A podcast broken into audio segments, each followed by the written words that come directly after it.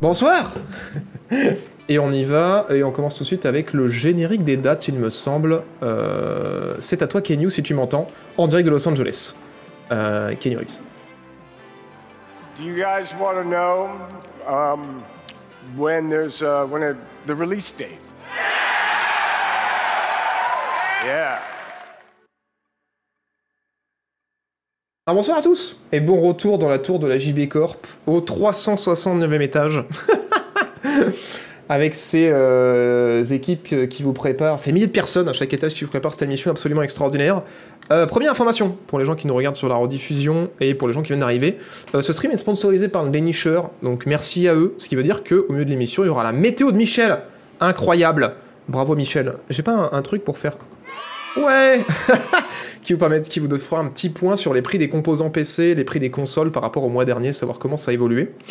Et euh, autre chose à dire aussi, pour les gens qui nous regardent sur la rediff, c'est la dernière émission avant octobre, parce que je vais prendre des vacances là. Donc je pars 2-3 semaines euh, pour me reposer, voir ma famille et compagnie. C'est le moment de mes vacances annuelles. Sorry, du coup il n'y aura pas d'émission euh, pendant les 2-3 prochaines semaines. Voilà, voilà, je reviendrai en octobre. Euh, sur ces belles paroles, nous allons pouvoir commencer cette émission incroyable avec euh, Train 5, voilà, qui vient de sortir. Pour ceux qui ne euh, connaissent pas Train 5, c'est un petit jeu de euh, le cinquième d'une longue série, qui est une série de petits jeux coopératifs de puzzle plateforme. Voilà, c'est très joli. C'est sur PC, euh, sur. euh, je crois même que c'est sur Switch, on va aller vérifier ça. Sur PC, sur euh, console next-gen et peut-être sur Switch. Voilà, dans un univers un petit peu héroïque fantasy. Donc c'est le cinquième épisode qui sortait la semaine dernière. On n'a pas pu le couvrir parce que la semaine dernière, les actus étaient un petit peu chargées. Mais on va en parler maintenant. Est-ce qu'on peut avoir un tout petit peu de gameplay pour que les gens voient à quoi ça ressemble? Voilà, Ça ressemble à ça. Donc du puzzle en coop, je crois que ça peut se jouer à 3 max, ou on m'avait dit 4, je me rappelle plus. Et on va faire un petit peu le point sur euh, la presse et euh, les retours des joueurs pour savoir un peu ce que vaut le jeu. Euh, je vous spoil tout de suite. Bim Les retours des joueurs sont extrêmement positifs pour l'instant. 96% d'avis positifs sur 300 avis. Et du côté de la presse, nous, on va se pencher sur un site que j'apprécie beaucoup, vous le savez, qui s'appelle Open Critic, qui est euh, un site qui, en fait, euh, fait une moyenne comme métacritique des notes de la presse, mais en plus de ça, lise tous les articles de presse pour faire une seconde note et savoir si la presse recommande ou non le jeu. Et souvent, non, on se base plus sur cette seconde note pour se faire une idée de la qualité du jeu.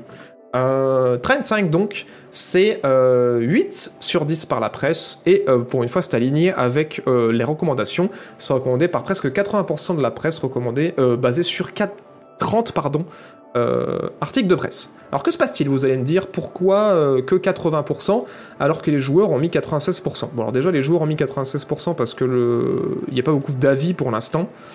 Et euh, les premiers retours qu'on en a, bon bah c'est que c'est un super platformer, voilà, c'est toujours aussi cool que les précédents, c'est très joli, c'est très coloré, enfin au niveau de la direction artistique c'est vraiment très cool, c'est beaucoup plus maniable que les précédents, donc il y a quelques petites améliorations qui sont sympas. Mais euh, le grand reproche qui a, été fait par la, presse, mais pas énormément euh, du côté des joueurs étrangement, c'est que le jeu sort pas énormément de sa zone de confort. Si euh, vous avez connu les précédents Trine, et que si, vous avez fait le 1, le 2, le 3 et le 4, ben certains journalistes ont dit que ben, on arrive un petit peu à un moment d'usure parce que la formule ne, se réinvente pas. Les combats sont toujours pas forcément le point le plus intéressant du jeu, même si les puzzles et les plateformes sont toujours très cool. Mais, mais voilà, le jeu est quand même cool, c'est un bon point d'entrée si vous avez jamais fait aucun train, mais si vous avez fait tous les trains ou si vous en avez déjà fait pas mal, euh, sachez que voilà, ça va pas réinventer la roue et que ça se repose quand même un peu sur ses lauriers, euh, apparemment. Voilà. Après, il y a beaucoup d'avis des joueurs que j'ai pu lire sur Steam sont des gens qui connaissaient pas la franchise et qui l'ont découvert avec cet épisode-là et qui trouvaient ça vraiment super cool. Donc, si vous connaissiez pas, c'est peut-être euh, l'occasion de s'y mettre si vous avez un ou deux potes avec qui y jouer. Ça se joue en solo aussi, mais d'expérience, moi qui ai fait le 1, le 2 et le 3, euh, c'est quand même plus sympa quand on y joue euh, avec deux autres personnes. Mais, euh, mais voilà, apparemment ça réinvente pas la roue, mais c'est cool. Donc je sais pas s'il y a des gens dans le chat qui ont pu y jouer, ils peuvent nous confirmer ça ou dire non, c'est un scandale, c'est le jeu de l'année. mais, mais voilà le retour que j'en ai eu. Qu'en pense le chat? Découvrir live quelques années que je suis sur YouTube, je viens de découvrir que tu fais du stream. Eh ben bienvenue Je fais ça euh, tous les mercredis, je fais une petite émission euh, jeux vidéo à 18h. Alors malheureusement je serai en vacances les, euh, les prochaines semaines, je reviendrai qu'en octobre. Mais, voilà, tous les mercredis 18h, si tu veux te pointer, je serai là. Et sinon, n'hésite pas à follow la chaîne parce que je fais aussi quelques streams jeux vidéo, voilà, à côté. On fait des civilisations, du Dune Spice Wars. Qu'est-ce qu'on avait fait? On avait fait, enfin voilà, quelques sorties de temps en temps pour aller prendre la température. Ah, l'écran est décalé, pardon. Excusez-moi. L'écran est complètement décalé, c'est de ma faute.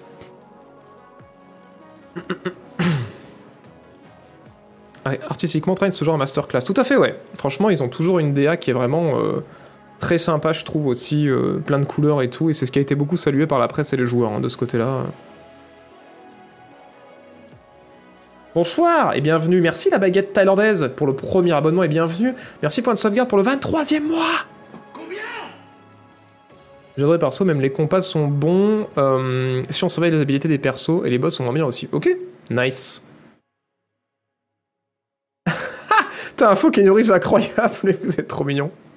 Ouais, on va parler de Unity. On va parler d'Unity un peu plus tard dans l'émission, ne vous inquiétez pas. Non, pas trop vite en besogne, s'il vous plaît. Déjà un débrief de Mass Effect 4 ou pas encore? On vient juste de commencer. Euh, Mass Effect 4, on va en parler en fin d'émission. Euh, donc on n'y est pas encore. On n'y est pas encore à Mass Effect. On va parler de Skull and Bones ce soir, tout à fait. Tout à fait, tout à fait. Du coup, je vais avancer un petit peu, parce que vous avez l'air d'être pressé. Je sais pas ce que vous avez aujourd'hui, vous avez probablement un train à attraper. Euh, on va parler de Chant of Sinar voilà, que vous avez probablement vu euh, sur Twitch ces derniers temps. En tout cas, je l'ai vu passer quelques fois, ça m'a fait plaisir de voir qu'il y avait des, euh, des petits indés qui étaient streamés pas mal. Il vient de sortir donc cette semaine ou la semaine dernière, je ne sais plus. Bah, la semaine dernière, je suppose, vu que le trailer est sorti il y a 8 jours. Alors, tout de suite, c'est pas mal. Pas mal, C'est français. Voilà, c'est français.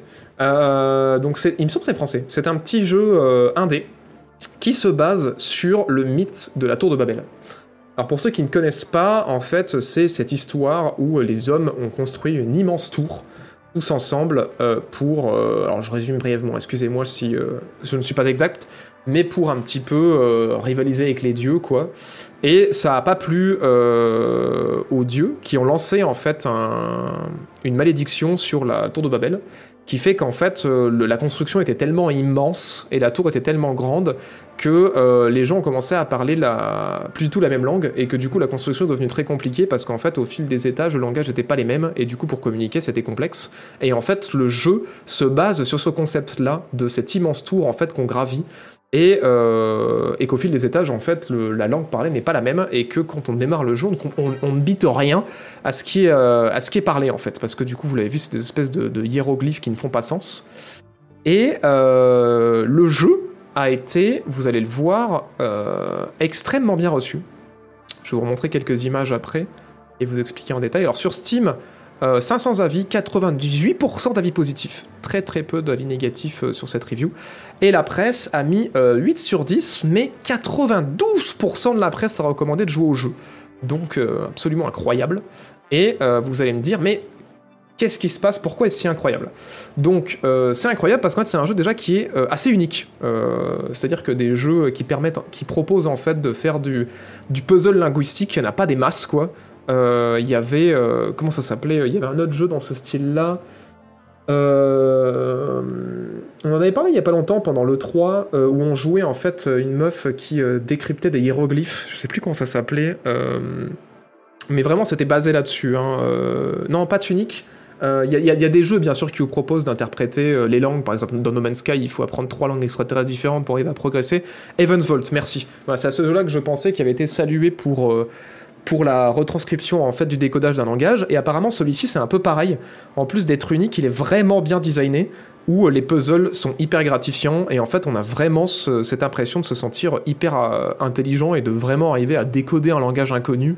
Et euh, il y a un vrai, un vrai une vraie sensation de progression dans le jeu. Et c'est vraiment ouais, le, le design qui a été extrêmement salué à côté de son côté hyper original qui fait que ouais ça marche super bien euh, qu'est-ce qu'ils ont dit d'autre Qu'il y avait des, y avait des hauts et des bas, notamment des phases de furtivité. Alors j'avais pas vu ça, euh, qu'il y avait ça dans le jeu, qui apparemment sont pas dingos.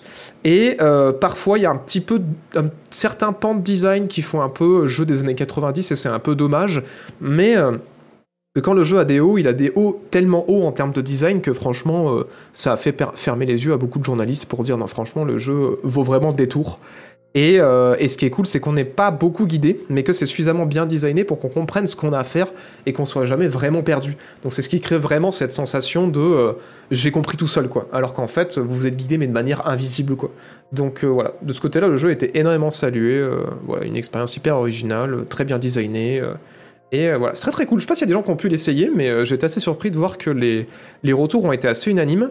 Et j'hésitais à le faire et ça m'a plutôt convaincu de me dire Ah putain, ça a l'air quand même cool. Euh, voilà, pour ceux qui se demandent, apparemment le jeu peut se boucler en une dizaine d'heures, je crois, à peu près, en y allant tranquille. Euh, on peut aller voir sur Long to Beats pour ceux qui se posent la question. Il y a un site qu'on ne recommandera pas euh, suffisamment d'ajouter dans vos favoris.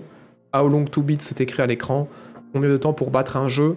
C'est un site participatif où tous les joueurs rentrent leur temps de jeu et ça permet d'avoir des moyennes euh, pour savoir combien font les jeux. Alors là, Chant of il vient de sortir, les chiffres sont en rouge car, il car le site considère qu'il n'y a pas eu encore assez de joueurs qui ont fait le, jeu pour que la moyenne soit exacte. Mais en tout cas, ça commence à devenir exact sur les complétionnistes. Donc euh, voilà, certains disent que pour compléter le jeu à 100%, il faut 10h30, sinon c'est 9h. C'est pas mal hein, pour un jeu qui est vendu euh, combien? Paf 17 euros, 18 euros. Voilà, franchement, pour un truc original hyper bien designé qui dure une dizaine d'heures et où apparemment, j'ai pas vu de mention de remplissage euh, ou de moments un peu mou vraiment rajoutés ou qui étaient en trop, donc c'est cool. C'est vraiment cool. Fini le jeu pour ma part, trop bien, trop bien, trop bien. 8h, 5h. Oula, alors si vous voulez finir en 5h, vous voulez speedrun, hein, vu, vu, les, euh, vu les moyennes qu'il y a sur Long to Beats. Après, bon, elles sont en rouge, encore une fois, c'est peut-être pas exact. Ensuite, ça parle de quoi? On parle de Chant of Sinner qui est actuellement à l'écran. Qui est un petit jeu de puzzle sur les murs de la tour de Babel, où en fait il faut décrypter euh, un langage euh, inconnu pour arriver à gravir la tour et arriver à son sommet. C'est un Overwatch version d'aujourd'hui, mais vous êtes trop con. Et je suis à 16, j'ai une VOD de retard. Je voulais réagir sur ta remarque des studios prenant de plus en plus de risques au niveau de l'émotion. Après, tu as... Après que tu aies fini Jedi Survivor, je me suis fait la réflexion en ayant fini Red Dead Redemption 2 pour la première fois en 2022. Grosse claque à tous les niveaux. Ça m'a brisé le cœur, j'espère que tu trouveras le temps de le faire en entier. Bah moi aussi, et en fait honnêtement je me suis fait la remarque que là, euh, je commençais vraiment beaucoup beaucoup à avoir envie de faire, euh, de faire Red Dead quoi, que ça fait trop longtemps que je l'ai euh, de côté parce qu'il est trop long, et en fait là ça y est, je commence à arriver à un moment où j'ai trop envie, et, et je pense que je vais me le faire en fin d'année, là ça y est. Donc voilà, je pourrais faire une vidéo Red Dead 5 ans après. et, euh, et ça va être cool, mais ouais là je commence vraiment à, avoir envie de m'y mettre. Est-ce le Dark Soul de la traduction T'as jamais fait Red Dead 2 Oui, alors c'est pas le seul truc que j'ai jamais fait. hein. Red Dead 2, j'y ai joué, mais en fait trop long quoi. Trop long, et du coup, quand il est sorti, euh, ça m'est tombé des mains. Death Stranding, pareil, trop long. Euh, Elden Ring, pareil, trop long. Et euh, du coup, c'est pas grave, parce que du coup, j'ai préféré consacrer euh, ben, ces centaines d'heures à beaucoup d'autres jeux. Tu vois, plutôt que de faire euh, des jeux qui font 100 à 200 heures, j'ai préféré faire euh, 10 jeux de 10 heures ou 20 jeux de 10 heures, quoi. Et c'est un choix que j'assume complètement parce que mon temps est malheureusement pas infini. Mais il y a un moment qui arrive où je me dis ah putain mais là franchement j'ai trop envie quoi. Je pense que c'est le moment et je pense que c'est mieux parce qu'après si tu te forces parce que c'est la hype et que tout le monde dit qu'il faut y jouer, bah tu peux te gâcher une expérience quoi. Et, euh, et c'est trop dommage. Moi c'est ce qui m'est arrivé à la sortie d'une Uncharted 4 quoi. Et heureusement je l'ai refait plus tard pour me rendre compte de mon erreur. Mais euh, mais ouais c'est pas grave. C'est pas grave. Les jeux vont pas s'envoler. Je vais pas m'envoler. donc euh, donc ouais. T'as fait Detroit Become Human. Je l'ai commencé Detroit Become Human. Faut que je continue. Faut absolument que je continue. Je voulais absolument euh, finir de faire tous les Quantic Dream euh, avant de continuer Detroit Become Human parce que je me suis dit putain, j'ai sauté trop de trucs. Mais en fait, euh, j'arrive pas à finir Beyond Two Souls parce que je sais pas, il y a un truc qui me lasse avec le jeu. Donc je pense qu'en fait, je vais laisser tomber et maintenant que je les ai tous faits, je vais faire, je vais finir Detroit et ça va être très cool. Mais mais ouais, là c'est surtout Red Dead qui me hype. Je pense à la rentrée, ça va être cool. Que tu est-ce que- tu fais partie de ces youtubeurs qui donnent envie de jouer à plus de jeux indés Mais trop bien Trop bien, trop bien Trop de jeux qui sortent en même temps. Oui, en plus aujourd'hui, il y a beaucoup trop de trucs qui sortent, c'est un délire. Faut prioriser. hein. Et puis il faut surtout écouter ses envies, hein, sinon on se retrouve à passer des soirées euh, devant son catalogue de jeux, à pas savoir quoi lancer. euh, et juste, euh, voilà, savoir de quoi t'as envie, te le noter sur un bout de papier ou te le garder dans un coin de ta tête, et puis quand t'as du temps, tu t'y mets, quoi. Ça sert à rien de se forcer de jouer à ce à quoi tout le monde joue, ça n'a aucun sens, c'est vraiment débile et euh, ça va pas vous rendre heureux. Bref, sur ces belles paroles, messieurs, dames, euh, nous allons passer à la suite de cette émission avec le générique des débats. C'est parti. Do all Sith have such a high tolerance for embarrassment? Sidious has corrupted you. Go home and rethink your life. What?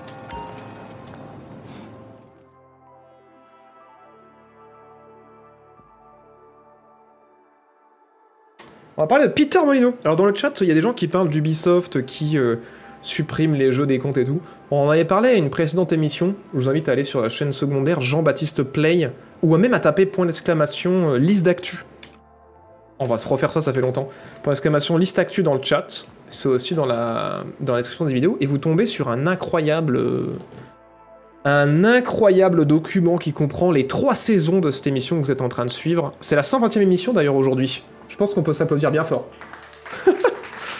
Et si vous tapez euh, Ubisoft, vous allez pouvoir retrouver, euh, si euh, mon PC arrête de laguer, dans les news, le moment où on avait parlé de ça. C'était quand? C'était il y a un petit moment de ça. Je sais plus si on le retrouve. Il y a longtemps. Il y a longtemps, le projet Q, les grèves chez Ubisoft. De quand ça date? Voilà, bon, par exemple, je ne vais pas tout regarder, mais par exemple, si euh, vous trouvez euh, Ubisoft de retour sur Steam après 3 ans de boycott, vous cliquez dessus, et là c'est incroyable, ça vous amène dans le passé à la minute près où je parle de la news qui vous intéresse. Voilà, extraordinaire. Euh, si ça charge, on remerciera bien fort JB du passé, qui l'air fatigué. Merde, faut que je fasse un high five. Et euh, qui parlait du retour d'Ubisoft sur Steam. Alors je retrouve plus la news, euh, ça me paraît pas si vieux que ça, c'est peut-être pas Ubisoft que j'avais tapé dedans, mais, euh, mais on en avait parlé il y a quelques temps de ça. En gros c'était une histoire comme quoi il y avait des jeux euh, Ubisoft qui allaient être... des comptes Ubisoft qui allaient être supprimés et qu'on allait supprimer tous les jeux, mais pour vous la faire en bref, c'était pas vrai du tout en fait, ça concernait que les comptes qui, qui ne jouaient qu'à des jeux free-to-play, et vu qu'ils doivent se... euh, bah, être en règle avec les lois européennes.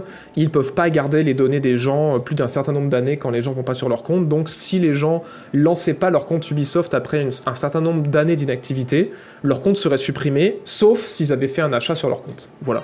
Donc c'était euh, une polémique qui était complètement fausse parce que les gens ne font que lire les titres des articles et ne lisent pas les articles. Donc oui, il y a des comptes Ubisoft qui seraient supprimés après X années, mais si vous n'avez pas fait d'achat, quoi, si vous avez acheté un jeu sur votre compte Ubisoft, il ne va pas être supprimé, même si ça fait 10 ans que vous n'y êtes pas connecté. euh. Donc voilà. Et oui, 120e émission, c'est incroyable quand même. Hein. C'est incroyable. Pour une saison 3.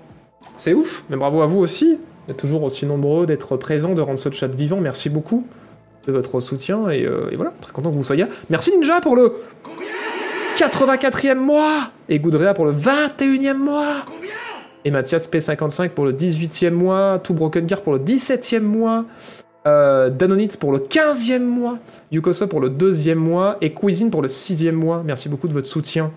Euh, bon, alors Peter Bolino. Qui est ce monsieur Euh, Peter Molino, c'est euh, l'ancêtre de, de Todd Howard. Donc il est français, ou belge, ou suisse, français je crois, je sais plus.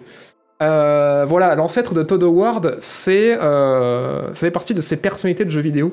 Bon, il n'y a pas que Peter Molino et Todd Howard, hein, qui euh, ont eu la fâcheuse tendance à raconter un maximum de mythos. Molineux, pardon, j'ai dit Molino, mais Molineux. Euh, qui ont rencontré un maximum de mythos tout au long de leur carrière à nous promettre monts et merveilles sur les jeux euh, qu'ils sortaient. et qu'en fait, quand le jeu était sorti, on se rendait compte que tout ce qui avait été annoncé par le petit Peter, c'était du bullshit. Voilà. Comme, comme Todd Howard, qui, pas plus tard, il y a, il y a quelques mois, lors des annonces de. De Starfield qui nous avait annoncé qu'on pourrait se poser sur n'importe quelle planète. Euh, voilà, et euh, ce qui avait été ensuite démenti par ces équipes en mode non, on peut pas vraiment se poser n'importe où, euh, Todd, ne dis pas de conneries. Et ce qu'on a su ensuite quand le jeu était sorti, qu'en fait on peut pas du tout se poser finalement sur Starfield, car les transitions entre les planètes, on n'a pas le contrôle du vaisseau. Euh, voilà, voilà, pour les, pour les mythos récents, pour ne citer que cela. Et bah Peter Molino, c'était un peu ce genre de mytho euh, du même acabit euh, à l'époque. Voilà, c'était quelqu'un qui est derrière euh, Black and White, le monsieur qui est derrière aussi euh, Fable, voilà, donc qui a fait quand même des grands jeux, mais qui a eu tendance à les survendre un petit peu. Et bien, la semaine dernière, dans un podcast, Peter Molineux a dit qu'il regrette. Voilà. Peter Molineux regrette. Il est vraiment désolé. voilà, il s'excuse. il, il a- il a acquéri la sagesse avec l'âge et il dit franchement, les potes, j'ai déconné. Désolé de vous avoir mitonné. euh, franchement, c'était pas cool. Et euh, donc voilà, il a, tenu à dire que effectivement, euh, il avait tendance à parler des jeux pendant leur création et que du coup, il avait tendance un petit peu à parler de choses qu'il aimerait mettre dans le jeu, mais qui n'étaient pas vraiment dans le jeu, ni même vraiment prévues dans le jeu aux journalistes, et que du coup, il vendait un peu des features avant même euh, qu'elles aient été pensées dans le jeu, ou avant même que les équipes soient au courant, parce que il a partagé voilà des petites histoires de tension que quand il retournait au studio, les développeurs avaient appris dans les articles de presse dans lesquels il avait été interviewé des features euh, qui n'avaient jamais été discutées avec eux. Voilà que euh, Peter Bolino avait sorti de son sac. Et du coup, il, a, il a avoué, le petit Peter, que effectivement, il avait tendance à s'emballer un petit peu et que. Ben, euh, il avait envie de faire rêver la presse, quoi. Il avait envie de montrer à quel point il était passionné, Peter. Et il avait tendance à oublier qu'en fait, bon, les joueurs et les journalistes ne sont peut-être pas au courant du processus créatif dans le monde du jeu vidéo et qu'effectivement, euh, ils communiquaient des fois sur des idées qu'ils avaient mais qui seraient peut-être jamais implémentées dans le jeu et que du coup, il était désolé que les gens soient pas au courant comment ça se passe un développement de jeu vidéo. Et qu'effectivement, avant la sortie, on n'est jamais vraiment sûr de ce qu'il va y avoir dedans et qu'il aurait dû dire ouvertement que tout ce qu'il disait devait être pris avec une pincée de sel. Voilà, voilà. Bon, alors bien sûr, évidemment, c'est un peu gros. Parce que, évidemment, bah, comment on communique avec un jeu, c'est qu'on communique que sur ce qu'on est sûr qu'il va être dedans. Et pour éviter les problèmes, Peter, hein, hein Mais voilà, il a énormément de regrets. euh, Peter, il s'excuse, il regrette beaucoup ces années-là. Il regrette euh, tous les mythos euh, qu'il a, qu'il a eu et comment il a survendu ses jeux. Et voilà, donc Peter qui regrette et qui est désolé. Alors du coup, moi, ça me fait doucement rire parce que bon, euh, on rappelle que euh, Peter, depuis, ses grandes années, ses grandes gloires, il a sorti quand même un jeu euh, mobile en 2012 qui donnerait une récompense incroyable, qui changerait la vie du joueur qui réussirait à finir le jeu. La récompense incroyable de ce jeu de 2012, c'était 1% euh, de, des revenus de leur prochain jeu qui est Godus. Donc euh, Godus, pour ceux qui ne connaissent pas, c'est, euh, c'était un truc over-hypé euh, qui est sorti sur Steam, enfin qui n'est jamais sorti en fait, voilà, qui n'est jamais sorti, qui est sorti en Early Access sur Steam en 2013 et qui depuis est toujours en Early Access 10 ans après, qui ne sera jamais fini, qui a des reviews négatives à 25%. Et, et du coup voilà, Peter n'en a pas fait mention de ça, mais par contre il a profité pour dire qu'il bossait encore sur un nouveau jeu, et je cite, qui allait vraiment révolutionner l'industrie. Alors il s'est retenu de donner des détails pour euh, voilà pour pas recréer de l'hype et pas recommencer à faire du mytho. Mais euh, mais oui, voilà Peter hein, était quand même voilà un grand créateur de jeux vidéo. On va, on va pas lui enlever un Black and White, Fable et tout. C'est quand même des trucs euh, qui font partie de, de l'histoire de jeux vidéo et qui qui ont vraiment fait bouger les choses. Mais il s'est excusé, mais on n'est pas sûr que c'est demain qui va euh, réussir à arrêter d'overvendre ces trucs. Parce que voilà, il s'est excusé, il s'est dit pardon, mais je suis tellement passionné. je suis tellement tout le temps surexcité de mes projets que euh, bah, j'arrive pas à m'empêcher de bullshiter. Donc voilà, le petit Peter qui s'excuse, mais euh, apparemment qui, euh, qui n'est pas encore guéri. Malheureusement. 1% de zéro du coup été offert aux joueurs, effectivement. Merci les Gauchi pour le 17e mois, et Pierre Dick pour le 23e mois, et euh, Déter Jules pour le premier mois, et Dildi pour le premier mois également, grâce à l'argent de Jeff Bezos. Merci de votre soutien. ah oui, il a aussi fait entre-temps, j'avais oublié, merci le chat, Euh, il a aussi fait entre-temps, après Godus, un jeu de gestion où euh, on achète des NFT. Voilà. Alors je crois qu'on achète des NFT dans l'univers. Moi j'y ai pas joué, hein, mais je crois qu'on achète des, NFT dans l'univers du jeu. On n'achète pas des NFT réels. Mais, euh, mais voilà, vraiment, euh, les, derniers trucs qu'il a sortis depuis 2010, Peter, c'est très fumeux.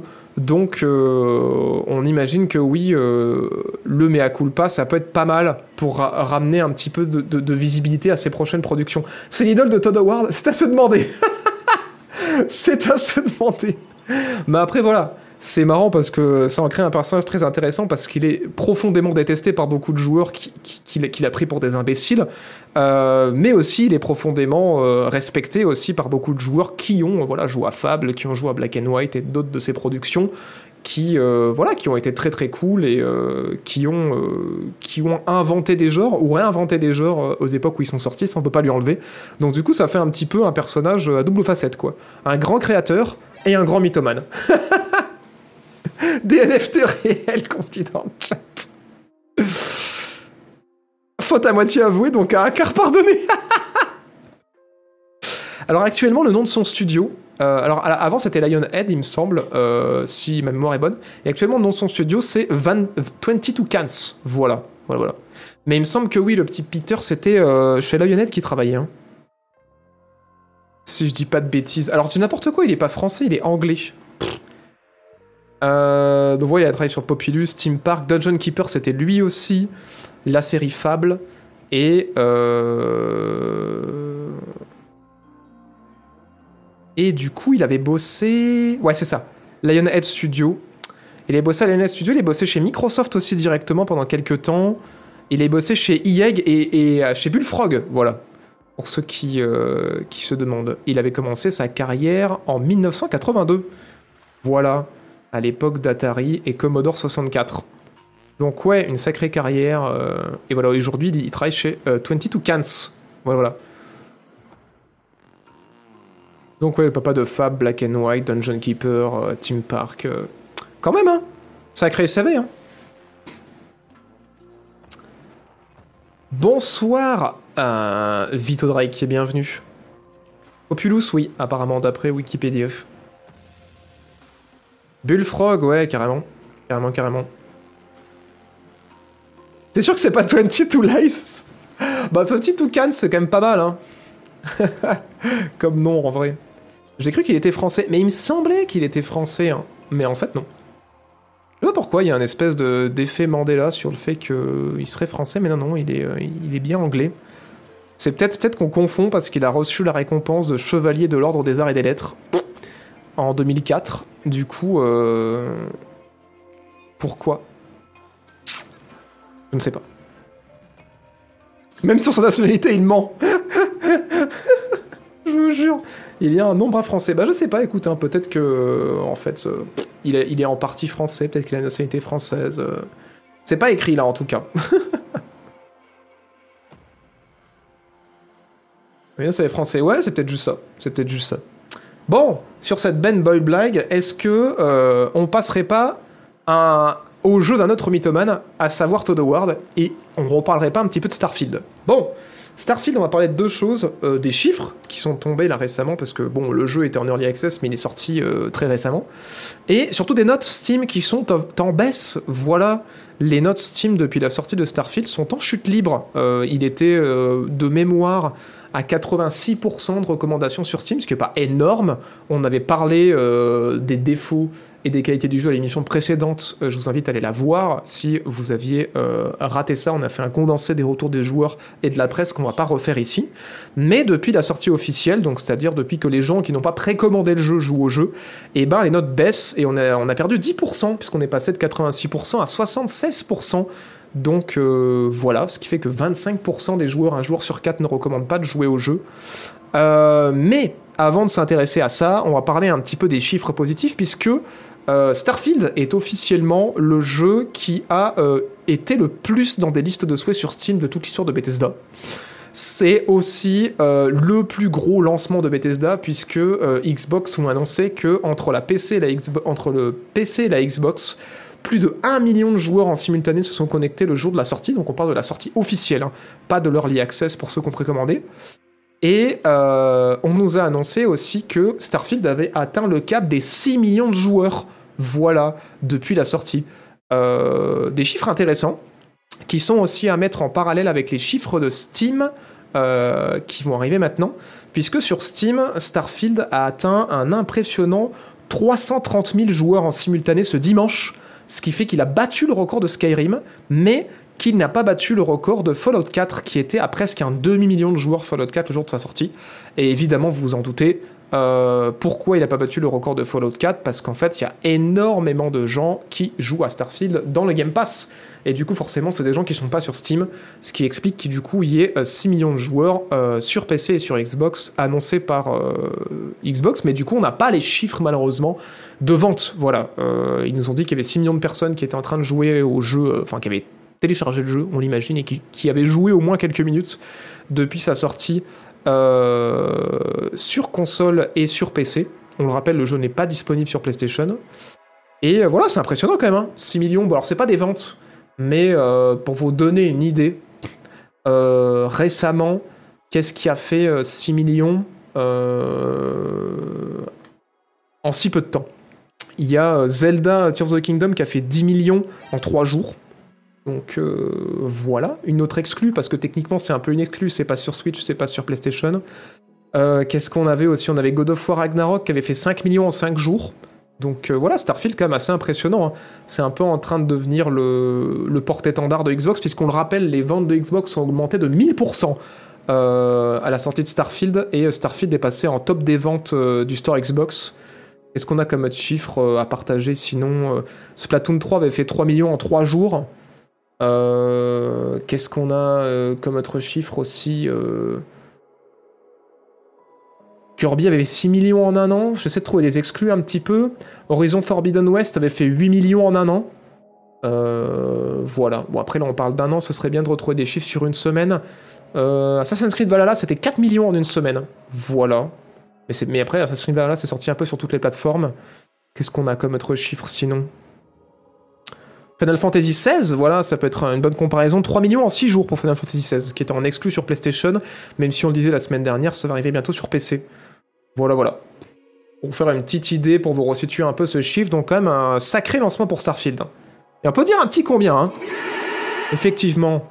Merci, Espery Menu, pour le 18e mois Et merci Router pour l'année Merci Felifef pour le 25e mois. Merci Pierre, Pierre Dig pour le 23e mois. Le Gauchy pour le 17e mois. Et Jules pour le premier mois. Merci beaucoup de votre soutien.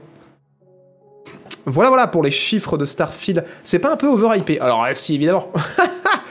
c'est Bethesda. Euh, il y a une communication qui est monstrueuse. Donc, évidemment, qu'il allait avoir du monde. On s'en doutait. Euh, et pour y répondre, on va passer du coup un petit peu à la suite euh, par rapport à Starfield. Euh, déjà, beaucoup de joueurs ont pointé du doigt que euh, l'optimisation du jeu, c'était pas ça. C'était vraiment pas ça. Beaucoup de choses qui sont revenues dans les notes Steam, qui sont en chute libre, hein, je le rappelle, hein, c'est parti aussi de, cette news-là. Euh, c'est que l'optimisation est à chier, quoi, pour beaucoup de joueurs. Et surtout, il y a beaucoup de joueurs qui disent alors, ok, moi j'étais pas là à Skyrim, peut-être que c'est moins buggé de Skyrim, ok, moi j'étais pas là à l'époque de Fallout 4, peut-être que c'est moins buggé de Fallout 4, mais il y a beaucoup de joueurs qui sont pas forcément habitués au jeu Bethesda qui débarquent et qui disent le jeu est quand même ultra buggé quoi. Genre euh, d'où il y a des, gens qui encensent autant le jeu alors qu'il y a masse de bugs quoi. Donc ça c'est un truc qui a été comme souligné, ce qui est euh, tout à fait vrai et qui, euh, qui est important de rappeler. Et en fait il y a beaucoup d'utilisateurs de notamment de cartes Nvidia qui disent que voilà en vrai sans installer un mode DLSS euh, avec des grosses cartes Nvidia, euh, le jeu décolle pas du tout en termes de performance et euh, atteindre les 60 FPS, c'est pas partout. Et il y a même la plus grosse ville du jeu, même avec les dernières cartes graphiques Nvidia, ben ça tourne pas hyper bien quoi. Ça tourne pas au-dessus de 60, 60 FPS dans, les, dans les zones un peu compliquées, alors que c'est une carte graphique, euh, la, la, 4090, je crois, c'est la dernière, euh, qui coûte, euh, enfin la dernière des plus puissantes, qui doit coûter presque 2000 balles. Donc c'est un truc assez indécent. Le jeu, en déjà quelques jours, commence à être patché par la communauté avec plein plein de modes pour améliorer l'interface, qui est pas ouf. La carte qui sert un peu à rien. Enfin, on va pas refaire l'émission de l'année dernière, mais vous savez de quoi je parle qui a été un petit peu critiqué de ce côté-là. Et alors là, Starfield forcément oblige, Todd Howard nous fait quelques petites interventions lunaires comme à sa grande habitude, hein. merci Todd, de nous faire rire, puisque vous le saviez, euh, il avait indiqué que voilà le, jeu euh, était incroyable, qu'il était très fier, que franchement euh, les, les, les, gens qui aimaient pas le jeu, ils, avaient, ils avaient rien compris. Et là cette semaine, intervention lunaire de Todd qui nous dit que franchement, si vous laguez sur Starfield, nous on a optimisé le jeu, donc c'est que franchement probablement faut upgrade votre PC.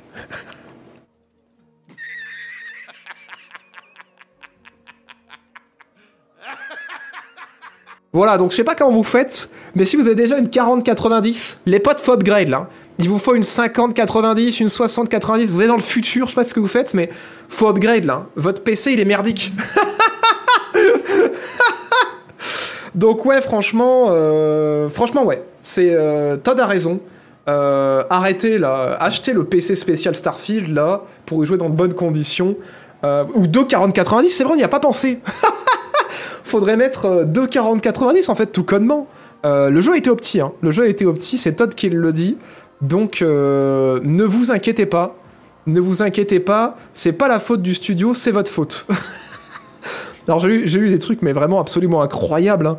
Euh, qu'est-ce qu'il avait raconté d'autre aussi? C'était... euh, Enfin bref, du Todd, du Todd dans toute sa splendeur. Ah oui Et aussi extraordinaire, alors ça fait trop rire aussi, parce qu'un gros reproche qui a été fait aux joueurs, alors forcément au départ les joueurs rigolaient un petit peu en, disant, en comparant le jeu euh, à Cyberpunk, c'est un peu la, la- la- grosse comparaison euh, qui a été faite parce que voilà, c'est deux RPG euh, qui sont hyper ambitieux. Et euh, bon, alors c'est une, une comparaison qui fait pas hyper sens parce que d'un côté on a un immersif sim euh, qui se veut hyper immersif et de l'autre côté de ce que je n'ai entendu dire. Alors moi encore une fois j'y ai pas joué à Starfield, mais niveau immersion c'est pas trop ça, c'est plutôt écran de chargement simulator de ce qu'on de ce qu'on m'a dit. Donc la comparaison se pose là, mais en vrai, blague à part, on a un truc spatial sur plusieurs planètes. euh, Cyberpunk, ça se passe que dans une seule ville avec ses environs, donc la comparaison est conne. Mais par contre, les gens ont commencé à comparer euh, le jeu à euh, Star Citizen, ce à quoi on a dit attendez les potes, c'est pas le même budget. Et du coup, les gens ont commencé à comparer le jeu à No Man's Sky, ce que moi je fais depuis l'annonce. Et j'étais trop heureux de voir que ça a commencé à gueuler. Parce que euh, des gens qui euh, bah, jouent à No Man's Sky euh, et qui sont passés sur Starfield en attendant euh, une expérience de type No Man's Sky mais en mode solo, parce que on a vu qu'on allait avoir son vaisseau, qu'on allait pouvoir scanner des plantes, qu'on allait pouvoir forer des minerais, qu'on allait avoir euh, bah, des monstres dans la vie sauvage, qu'on allait avoir des avant-postes et tout, donc ça ressemblait quand même beaucoup à No Man's Sky. Et ben après avoir lancé Starfield, se sont dit mais comment ça se fait qu'un jeu indé, euh, qui certes a été patché pendant des années, mais dès ses premiers patchs, permettait aux joueurs de décoller et d'atterrir n'importe où euh, sur des planètes, et qu'un gros AAA comme Starfield ne propose pas de piloter son vaisseau et de gérer l'atterrissage, et comment ça se fait que dès les premiers patchs de No Sky, on avait des véhicules euh, pour se déplacer, et que dans euh, Starfield, euh, bah, il y en a pas, et, comment ça se fait qu'en fait, ben, on fait un peu toujours la même chose dans Starfield et que les planètes ont trois espèces différentes et, que les planètes, on a beau marcher pendant des heures, finissent par se ressembler en boucle et avoir aucune véritable variété en termes de, ben, de vie ou, ou d'environnement, en plus du fait que toutes les planètes ne sont pas peuplées. Donc voilà, ça a commencé à un petit peu gueuler. Et Todd Howard a tenu à répondre sur un seul point. C'est qu'il a tenu à dire que, euh, franchement, le fait qu'il n'y ait pas de véhicule terrestre dans Starfield, c'est une volonté. C'est une volonté créative. c'est Todd qui le dit, c'est pas moi. Parce qu'en fait, comprenez, alors je vais citer les mots de Todd. Il a dit que, franchement, c'était mieux d'un point de vue de design de, de Starfield, parce qu'en fait, il faut que euh, les développeurs puissent contrôler en fait les mouvements du joueur et que quand euh, les joueurs atterrissent sur une planète, il faut qu'ils aient vraiment la sensation euh, de se perdre, voilà, en étant à pied. Voilà, il faut, il faut qu'ils galèrent les joueurs pour avoir vraiment cette sensation véritable d'exploration. Voilà, il dit une fois que vous avez atterri sur votre vaisseau, le fait que vous soyez à pied nous permet vraiment pour les joueurs d'en faire une expérience. Nous savons à quelle vitesse ils voient les choses. Ah bah, c'est ça. C'est qu'en fait, si vous aviez eu un véhicule, Todd il a dit que vous seriez allé trop vite. vous aurez fait le jeu trop vite. vous vous serez rendu compte trop vite qu'en fait, euh, la forêt se répète quatre fois et la plaine est quatre fois la même, quelle que soit la distance.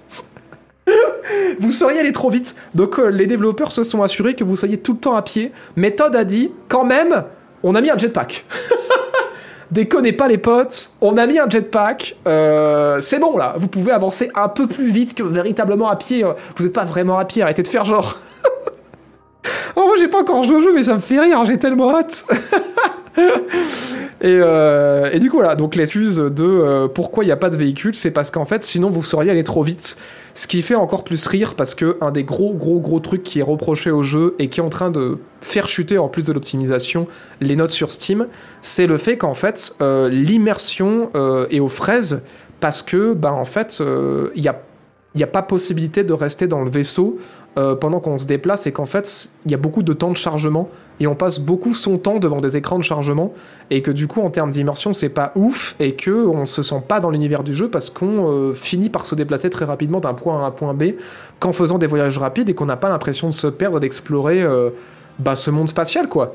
Et qu'en fait, le jeu pousse pas à ça. Et du coup, c'est un peu marrant de la part de Todd qui répondent que s'il y avait eu des véhicules, les gens auraient euh, été trop vite. Alors qu'au final, les gens vont 15 fois trop vite parce qu'en fait, bah, vu que c'est chiant de marcher et qu'il y a rien à y faire et que c'est long d'explorer à pied, et ben on finit par se déplacer en se téléportant quoi. Donc euh, donc ouais bravo. Des réponses de Todd toujours euh, incroyables. Moi j'adore les jeux Bethesda parce que j'ai toujours hâte de voir quelle connerie va nous, va nous raconter, qu'on se rendra compte que c'est du gros bullshit en sortant, et quelle, et, et quelle défense absolument éclatée au sol il va réussir à nous sortir dès que les premiers reproches sur le jeu vont arriver, quoi. C'est quand même assez ouf de pas reconnaître les défauts du jeu et de pas dire oui c'est vrai mais euh, enfin voilà de reconnaître les vraies limitations qu'ils avaient comme leur vieux moteur quoi et, euh, et de mettre plutôt en avant les aspects positifs du jeu plutôt que d'essayer absolument de trouver une excuse à tout quoi c'est quand même assez ouf d'autant plus pour un jeu qui est euh, dont l'expérience est grandement améliorée grâce au mode et alors là dernière blague avant qu'on arrête de parler de Starfield euh, ils ont tenu à annoncer Bethesda que le support des mods euh, arrivera pas avant 2024 Ce qui est trop drôle parce qu'en fait, les joueurs ont même pas attendu que le jeu sorte euh, pour faire des mods. Euh, voilà, en fait, depuis l'Early Access, il y a des mods qui améliorent déjà le jeu pour, euh, voilà, en termes d'interface, en termes de cartes et tout. Et le studio, toujours aussi lunaire, nous annonce que le support des mods arrivera en 2024. Ouais, ouais, d'accord. Qu'est-ce que ça veut dire? Ça veut dire euh, qu'est- qu'est-ce qu'on attend en fait? Qu'est-ce qu'il va y avoir dans votre support des mods Enfin, je vous jure. Dans Elder Scrolls 6, on pourra visiter plus de 1000 planètes. C'est trop con. Ah, je vous jure. Starfield n'est pas comparable à Star Citizen. Non, mais évidemment, c'est pas comparable à Star Citizen comme c'est pas comparable à Cyberpunk. Mais par contre, je trouve que la comparaison à No Man's Sky, elle est pas déconnante parce qu'on nous a vendu pareil, plein de planètes euh, explorées, euh, du minage. euh, voilà, euh, des quêtes, euh, de l'exploration spatiale, des combats spatiaux. Franchement, il y a énormément de similitudes. hein. J'avais fait cette blague quand j'avais fait mon grand résumé de l'E3 sur ma chaîne principale. Mais c'est vrai qu'il y a énormément de similitudes entre No Man's Sky et Starfield. Ça reste extrêmement différent parce que Starfield, c'est une expérience purement solo qui est euh, surtout un RPG et qui se veut surtout narratif. Là où No Man's Sky, c'est plutôt une expérience bac à sable qui a fini par devenir multijoueur aussi, euh, plutôt qu'une expérience euh, narrative avec un début et une fin. Enfin, même si No Man's Sky, il y a une fin à l'histoire principale, il y a aussi des quêtes secondaires, mais voilà, il y a beaucoup de choses qui se ressemblent malgré que le fait que les deux promesses des jeux soient différentes. Ouais, il y a, y a- quand même beaucoup de similitudes et du coup, bah, ça, ça fout un peu un coup dur à Starfield de voir que, ben ouais, un jeu qui est sorti, c'était quand No Man's Sky? C'était 2016 2017 et euh, que dès les premiers patchs, en fait, ils ont amené des, trucs que Starfield n'a pas, ou même sur le jeu de base, il y avait des trucs que Starfield n'a pas, comme, euh, le fait d'avoir euh, des transitions seamless, enfin, même si voilà, il y avait quelques... C'était un peu dégueulasse au début. Il y avait des transitions quand même sans temps de chargement entre la surface des planètes et... Ouais, c'était 2016, putain. Entre la surface des planètes et l'espace, quoi, qui rendait le jeu quand même profondément immersif et, qui fait, qui je pense, certains seront d'accord avec moi si vous étiez là Day One aussi, comme moi sur No Man's Sky, qui faisait l'intérêt du jeu à la base, quoi. C'était l'exploration, la transition, l'immersion. Et, euh, après, plus tard, en fait, ce, qui nous a fait revenir sur No Man's Sky, c'était ouais, le- les patchs, euh, la correction des bugs, l'arrivée enfin du multijoueur, l'amélioration de la construction des bases, les véhicules terrestres, euh, l'amélioration des relations avec les factions, de plus en plus de quêtes, les batailles spatiales, enfin bref. C'est euh, bon, on va, pas, va pas refaire No Man's Sky, mais c'est vrai que même dans son état à la sortie, euh, bah, No Man's Sky avait des features qu'on n'a pas dans Starfield, et c'est vrai que quand c'est un jeu de 2016 qui avait très peu de budget, parce qu'on rappelle No Man's Sky c'est un jeu indé quand même, de voir une grosse entreprise vendre du spatial et euh, manquer de certains features que visiblement certains joueurs attendaient beaucoup, comme la possibilité de ben juste pouvoir atterrir manuellement avec les vaisseaux, c'est quand même assez ouf quoi. Mais bon bref, après moi je pense que ça m'empêchera pas d'apprécier le côté RPG, mais c'est vrai que c'est un peu dommage d'avoir voulu faire Skyrim dans l'espace et de n'avoir fait que Skyrim dans l'espace. C'est-à-dire de ne pas avoir essayé d'amener le truc en plus qui fait que ben tout l'intérêt que ce soit dans l'espace quoi. C'est-à-dire bah, de pouvoir décoller de n'importe où, d'atterrir n'importe où euh, et d'avoir le contrôle quoi de, de ouais. Enfin bref. Clairement, Starfield, c'est trop hâte de le critiquer. J'ai envie de dire, Starfield, c'est trop hype. Euh, j'ai l'impression que c'est trop hype de l'encenser comme c'est trop hype de le critiquer. Voilà, c'est trop hype de parler de Starfield de toute façon. Mais vu les retours Steam, 76% des joueurs qui mettent des notes positives, pour l'instant j'ai plus envie de dire que c'est trop hype de l'encenser quoi. Mais, euh, mais après moi je trouve que c'est... Comme je le dis, hein, le, le jeu a l'air d'avoir des grandes qualités, il a l'air d'avoir aussi des grands défauts et c'est pas grave.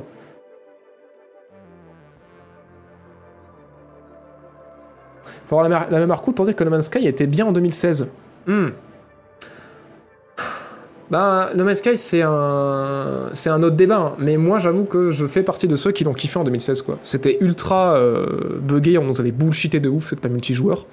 Mais, euh, mais n'empêche que c'était une expérience qui était quand même dingue, quoi. C'était une expérience qui était quand même dingue et qu'on n'avait jamais vue ailleurs. Et qui a fini, qui a fini par être patché, hein, franchement, euh, à grands coups de. À grands coups de, d'ajout de contenu aussi monstrueux systématiquement. Mais j'avoue que ouais, No Man's Sky à la sortie, c'était quand même cool, quoi. Fallait y aller en se disant que c'était un jeu. euh, euh, indé et que c'était surtout axé sur l'exploration et l'idée de se perdre dans l'espace quoi.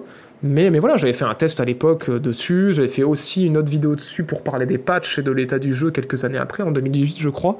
On va pas reparler de tout ça, mais non, c'était quand même cool No Man's Sky à la sortie. Euh, et je le défends, hein, je suis désolé. Et tout comme je suis certain que Starfield euh, c'est aussi très très cool. euh, je dis pas le contraire, c'est juste que voilà, c'est important aussi de, de tout mettre dans la balance, quoi. Tout ce qui est, tout ce qui est, tout ce qui tout ce qui a l'air d'être bien, et tout ce qui a l'air d'être un peu moins bien. Après, moi, encore une fois, je fais que retransmettre tout ce que je lis sur les avis des joueurs toutes les semaines, et les avis de la presse, c'est pas mon avis à moi. Le style de Bethesda a mal vieilli, ils auraient en qualité. Alors, c'est ce que beaucoup de gens aussi ont dit sur Steam, euh, qu'en fait, ils s'attendaient à mieux parce qu'on n'est plus, euh, on n'est plus, en 2000 on plus en 2014, quoi. Donc, euh, donc ouais, il y a beaucoup de gens qui disaient, ouais, franchement, euh, c'est cool, c'est un bon jeu, mais, euh, mais ouais, il y aurait, il y aurait, y a un moment, faudrait step up, quoi. Et euh, c'est ce que beaucoup de gens reprochent, ils disent, ouais, on reconnaît les codes de Bethesda et on reconnaît aussi tous leurs défauts et tous leurs patterns, quoi. Donc, euh, donc ouais. Des encouragements, mais peut mieux faire, quoi. C'est beaucoup ce qui est revenu. Merci, NifCFR Pour le 30e mois Et merci euh, pour le premier mois Merci beaucoup et merci Cloud BZH pour le sixième mois et Salsino 12 pour le 14e mois. Merci beaucoup de votre soutien.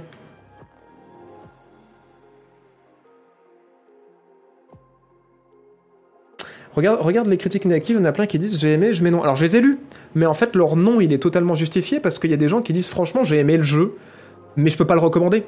Et, euh, et je trouve que quand ils s'expliquent, ils ont raison, parce qu'ils disent voilà, l'optimisation elle est pas là, il y a quand même énormément de bugs, et le jeu est très cool, mais je peux pas le recommander parce qu'en fait, ouais, il y a du vieux design, euh, les temps de chargement ça brise l'immersion, enfin, en fait, ils disent que ils ont apprécié le jeu, mais qu'il y a euh, trop de trucs qui les ont saoulés, quoi, et qui les ont dosés dans leur expérience pour qu'ils puissent le recommander à quelqu'un.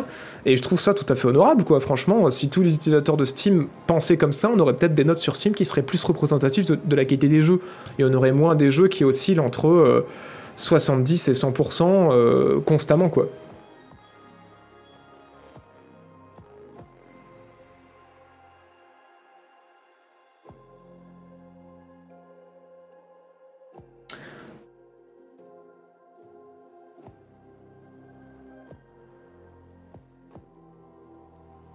Oh mon dieu, c'est lance le débat de Sky dans le chat. Je m'ennuie grave sur Man's Sky. C'est trop drôle euh, que vous euh, parliez de ça parce que euh, il y a une vague de vidéos qui est en train de popper sur, dans la communauté de No Man's Sky en ce moment. Alors moi, ça fait longtemps que je m'étais pas penché sur No Man's Sky en termes de contenu vidéo. Après, je suis retourné y jouer il y a pas longtemps là. Et en fait, il y a beaucoup de créateurs de contenu qui en ont marre parce qu'en fait, il y a plein de nouveaux joueurs qui débarquent sur No Man's Sky et euh, qui disent qu'ils s'ennuient au bout de quelques heures. Et, euh, en fait, il y a plein de vidéos d'essais qui sont super cool qui expliquent en fait que les gens s'attendent à quelque chose de No Man's Sky qu'il n'est pas. Et, euh, je trouvais que c'était assez intelligemment fait sur ce sujet-là, c'est qu'en fait, ouais, faut se rappeler que No Man's Sky, quand même, c'est un, fait par un studio qui est quand même encore très petit aujourd'hui, mais surtout, c'est principalement un jeu d'exploration. Et, euh, et il faut aimer, voilà, euh, avoir envie de se perdre, avoir envie d'explorer, avoir envie de construire des bases. En fait, c'est un sandbox spatial d'exploration, quoi. Et c'est surtout ça que le, que le jeu a à proposer. Et en fait, la, la plupart des gens qui s'ennuient, c'est des gens qui ont envie de de tout avoir tout de suite, quoi. C'est-à-dire qu'ils commencent le jeu et tout de suite ils veulent savoir comment faire de la thune, et du coup comment avoir un gros vaisseau, et comment avoir une flotte de vaisseaux, et comment avoir une grosse base et tout. Et du coup ils se butent en fait à euh, vouloir absolument euh, faire toujours la même chose pour faire de l'argent, et, euh, et, à essayer de progresser très vite, et à faire des stocks très vite, et à essayer d'avoir très vite le truc qui a l'air de marcher et de le faire en boucle et en fait ils se rendent le jeu chiant quoi. Et après je comprends hein, d'un point de vue de, game design, c'est aussi le travail des designers de protéger les joueurs d'eux-mêmes, ce que fait pas forcément toujours très bien No Man's Sky. Mais moi j'ai envie de vous dire, enfin laissez-vous porter par les quêtes en fait au début quoi. Quand vous commencez le jeu, juste laissez-vous porter par les quêtes, faites les quêtes qu'on vous propose, euh, apprenez à découvrir le jeu, essayez pas de, forcément faire un max de thunes tout de suite, euh, juste suivez l'histoire. Et quand vous aurez suffisamment avancé, en fait, il y aura des moyens de faire de la thune et des moyens de miner des matériaux qui seront beaucoup plus avancés et qui seront moins chiants. Mais j'ai l'impression que ouais, les gens se butent vraiment trop à vouloir euh, tout de suite euh, le truc next plus ultra et à pas vivre l'expérience du départ, quoi. Genre au départ, quand tu commences No Man's Sky, t'es complètement éclaté sur une planète perdue, t'es en train de crever parce que ta combinaison elle te protège pas. Euh, il faut que tu te trouves une grotte pour te mettre à l'abri, il faut que tu répares ton équipement, il faut que tu trouves un, vrai, un vaisseau pour te barrer. Après, tu parles à des, aliens dont tu comprends pas un traître mot de ce qui se raconte parce que tu parles pas la langue. Enfin, il y a vraiment tout un côté découverte qui est ouf dans No Man's Sky où t'apprends les langages aliens, t'apprends comment fonctionne le jeu, t'améliores ton vaisseau, puis finalement t'en rachètes un autre, puis à un moment donné tu chopes un vaisseau cargo, puis après tu te construis une flotte. Enfin, genre, c'est ouf quoi, vraiment la progression est ouf, mais faut pas essayer de sauter les étapes quoi. Faut pas essayer de sauter les étapes, je trouve, dans ce jeu-là. Et c'est vrai qu'il a un design qui est très différent euh, de la plupart des jeux qu'on connaît, ça c'est certain, quoi. T'es pas pris par la main, quoi. Ça, ça dépend vraiment que de toi, de, te rendre le jeu patient, faut que tu te, projettes, faut que tu te protèges de toi-même, quoi.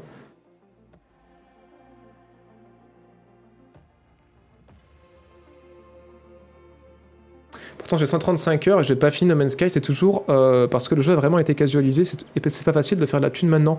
Franchement, je trouve que ça va pit d'âme. Je trouve que ça va pit d'âme. Moi aussi, j'ai presque 200 heures sur le jeu et je l'ai toujours pas fini sur ma save principale. Mais de temps en temps, j'aime bien refaire une save et rejouer quelques heures pour voir comment ça se passe au début pour l'expérience de, des joueurs qui débutent. Et je trouve que ça va parce que franchement. Euh, Ouais, faire de la thune, ça reste quand même tranquille, quoi. Genre, euh, t'as moyen de faire pousser des plantes euh, assez rapidement dans le jeu, euh, t'as des missions qui peuvent te rapporter quand même beaucoup de sous, tu peux trouver facilement des matériaux qui valent quand même assez cher, enfin, ça va, quoi. C'est sûr qu'il y a plus certains exploits qu'il pouvait y avoir comme avant, ou des trucs pas du tout équilibrés, mais franchement, il y, a toujours moyen de faire, de faire beaucoup d'argent dans No Man's Sky.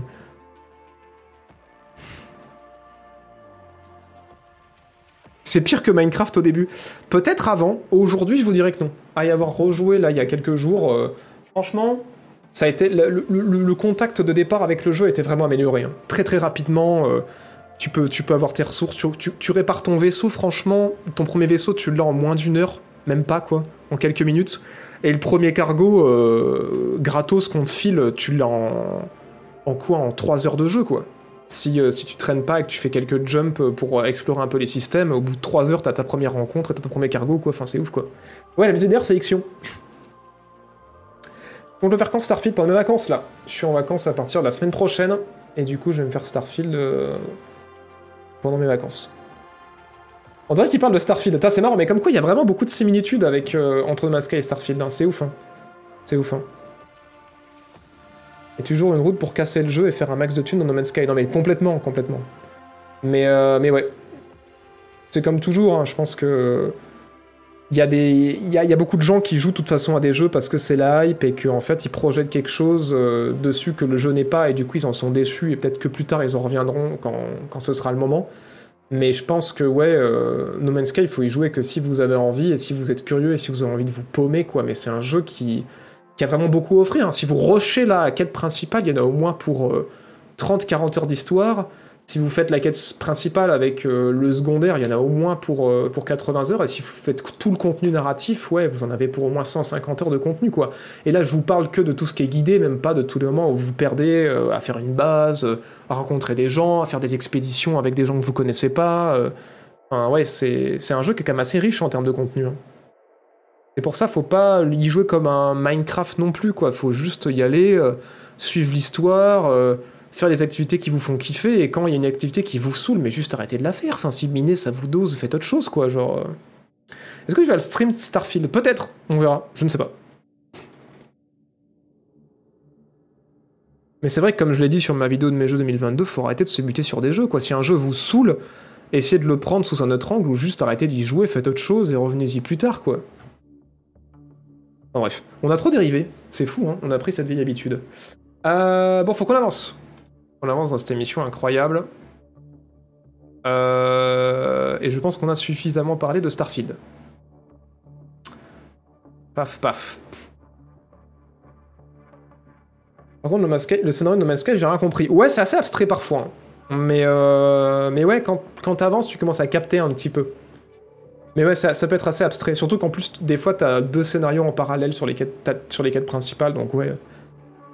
Mais surtout, c'est trop cool, quoi. Enfin, euh, le voyage dans l'espace, l'exploration des planètes et tout. Enfin, moi, je m'en lasserai jamais de No Man's Sky, c'est euh, vraiment trop, trop bien. Je pense qu'il faut faire des pauses quand ça dose. Moi, ça faisait bien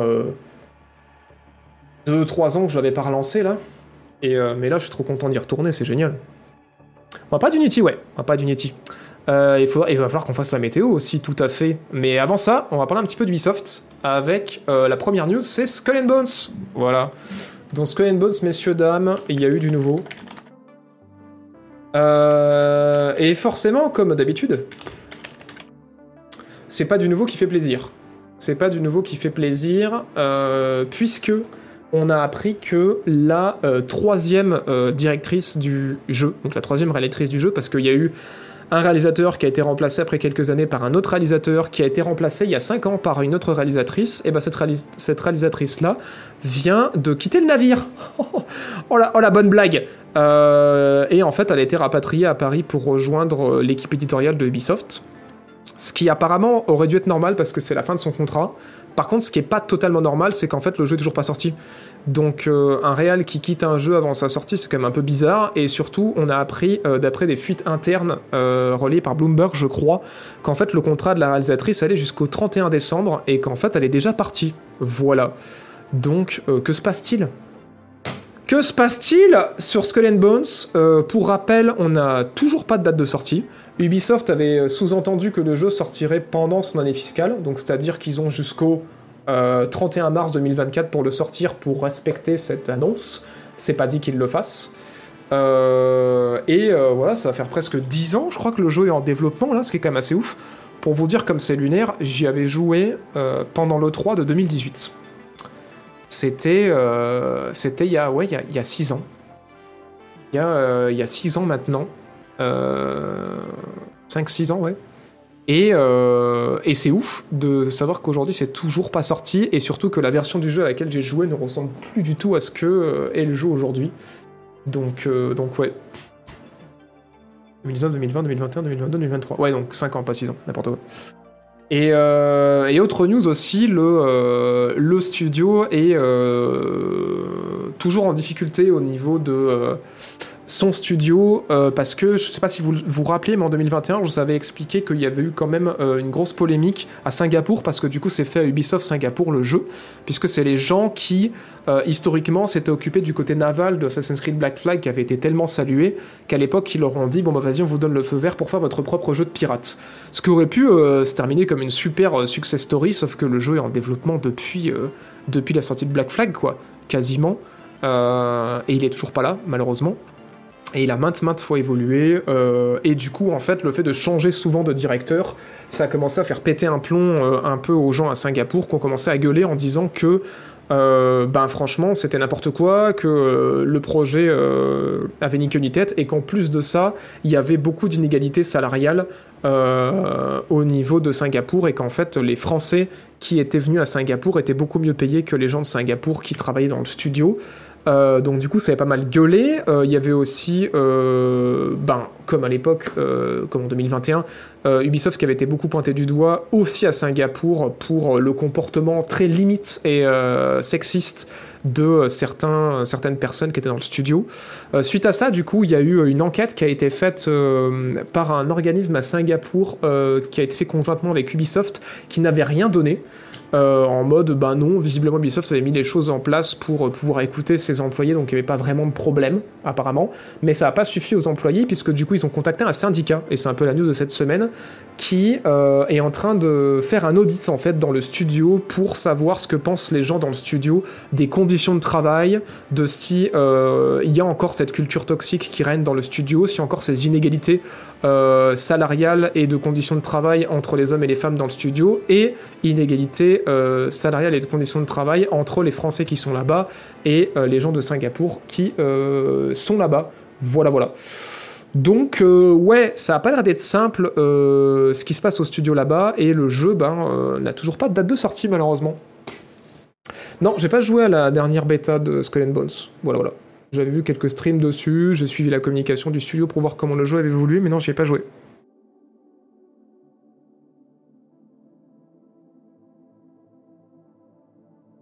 Tant de temps de dev pour un jeu qui va turbo bider. Mais ouais, en fait, je pense que le problème qu'il y a, c'est que Ubisoft a tellement mis d'argent en fait dans ce jeu que ben euh, ils, ils ont pas envie de l'annuler en fait. Et là, c'est le problème, c'est que c'est un serpent qui se mord la queue parce qu'on le sait, il y a pas longtemps, il y a des jeux qui ont été annulés, comme notamment euh, la suite de Phoenix Rising là, mais suffisamment tôt dans le développement pour qu'en fait on se dise bon bah c'est bon, on n'y croit pas, on arrête les frais.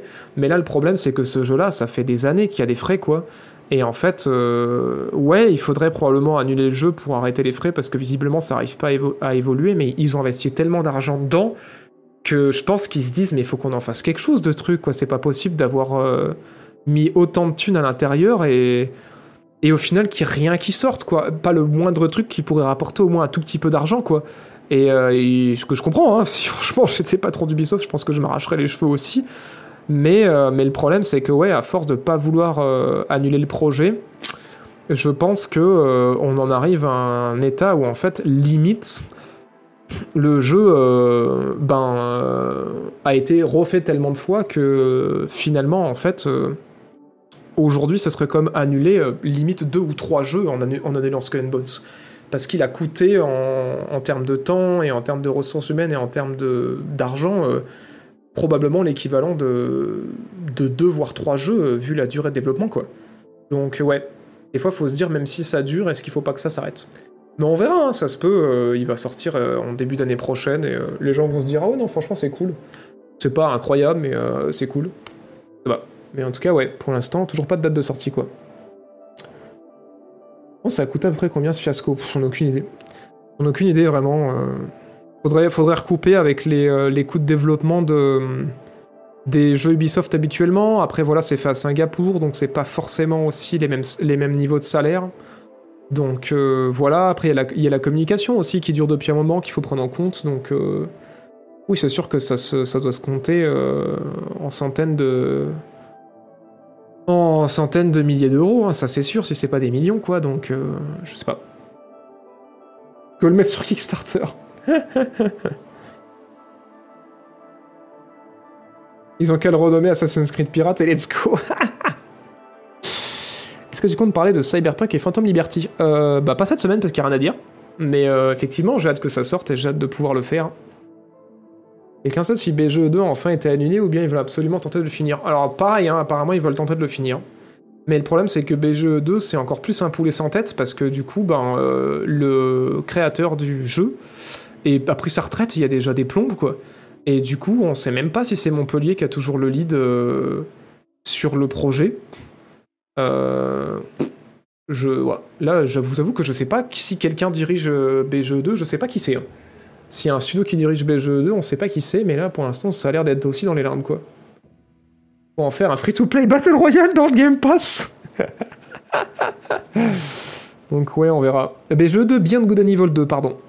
Excusez-nous pour le raccourci. Qui est un autre jeu Ubisoft, euh, une aventure spatiale euh, qui est teasée aussi depuis des années, mais qui est toujours pas sorti. Euh, voilà, voilà pour Skull and Bones. Et sinon, euh, pour rester chez les pirates, on a eu aussi une petite polémique là, une petite polémique, une petite, pas une polémique, une petite hype, voilà, qui s'est fait sur Black Flag, Assassin's Creed 4. Euh, Black Flag, qui euh, voilà, est relativement vieux tout de même, on va pas faire genre, qui... euh,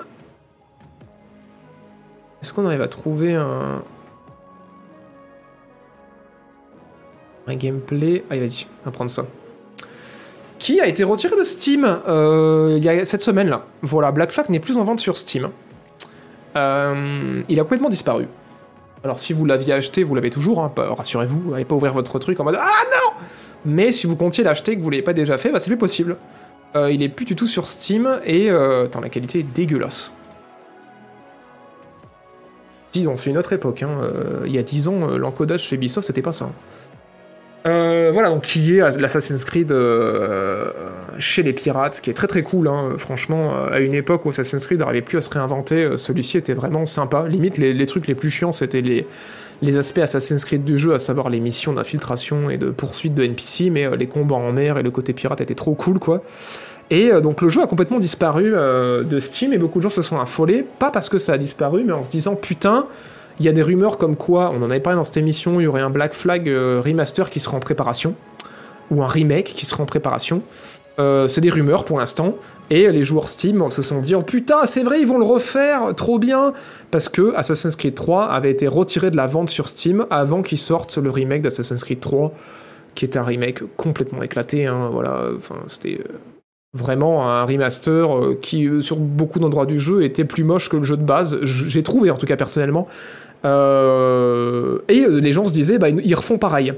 Et du coup, il y a eu beaucoup de gens qui se sont chauffés en mode Ouah, trop bien, trop bien, trop bien. Et, et en fait, Ubisoft a pris la parole là il y a quelques jours pour dire qu'en fait non.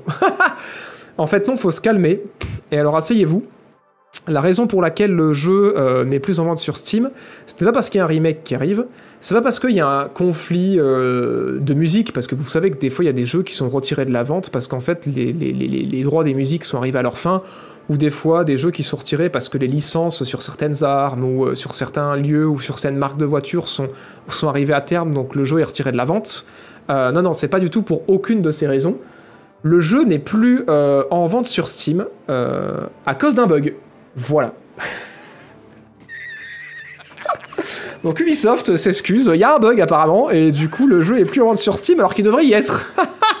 Donc ils sont en train de voir qu'est-ce qui se passe, mais apparemment c'est juste un bug. donc, euh, donc ouais, l'ingénieur Thierry a encore fait des siennes, euh, mais apparemment voilà, le jeu n'est pas censé pas être en vente sur Steam. un bug chez Steam ou chez Ubi, alors ça on n'a pas eu euh, le responsable.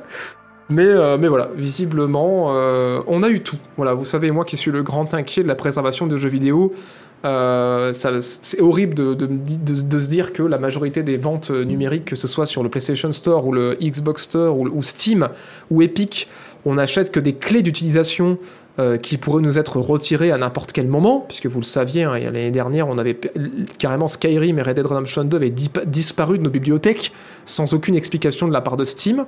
Euh, ça avait fait grand peur à tout le monde et ça nous a rappelé qu'en fait on ne possède pas vraiment nos jeux, à part si vous les achetez sur GOG ou sur Itch.io ou si vous les avez en physique. Si vous êtes joueur console, les jeux ne vous appartiennent pas vraiment. Et euh, en plus de ça, euh, de plus en plus, les jeux disparaissent des, euh, des, magasins, quoi. Genre, parce qu'il y a un problème avec une musique, parce euh, il y a un problème de licence, et même maintenant, parce qu'il y a un bug. Voilà, les jeux peuvent disparaître, et si vous aviez envie de faire Black Flag, et ben euh, voilà, si ça n'avait pas été un vieux bug, vous auriez eu peut-être, vous peut-être été dans l'incapacité de le faire un jour, sauf si par chance vous le retrouviez en vente en physique sur une PS4 ou, ou j'en sais rien, une, Xbox, euh, et que vous aviez toujours le matériel pour y jouer. C'est quand même assez ouf, hein, on vit à l'ère du dématérialisé. Les jeux vidéo devraient être complètement accessibles et on ne devrait pas avoir à se soucier de si les jeux vont, disparaître ou si euh, ils vont être euh, accessibles ou pas. Et en fait, on se rend compte que ouais, même à l'ère du dématérialisé, les jeux sont de moins en moins assurés de rester indéfiniment. Quoi. C'est quand même ouf. Voilà, voilà. Ça existe toujours les gens en physique sur PC, non pas des masses. Hein. C'est vrai qu'il y en a encore quelques-uns qui le font, mais c'est surtout des indés. Sinon, en général, quand t'achètes une boîte, il y a une clé Steam dedans, quoi. Voilà, voilà.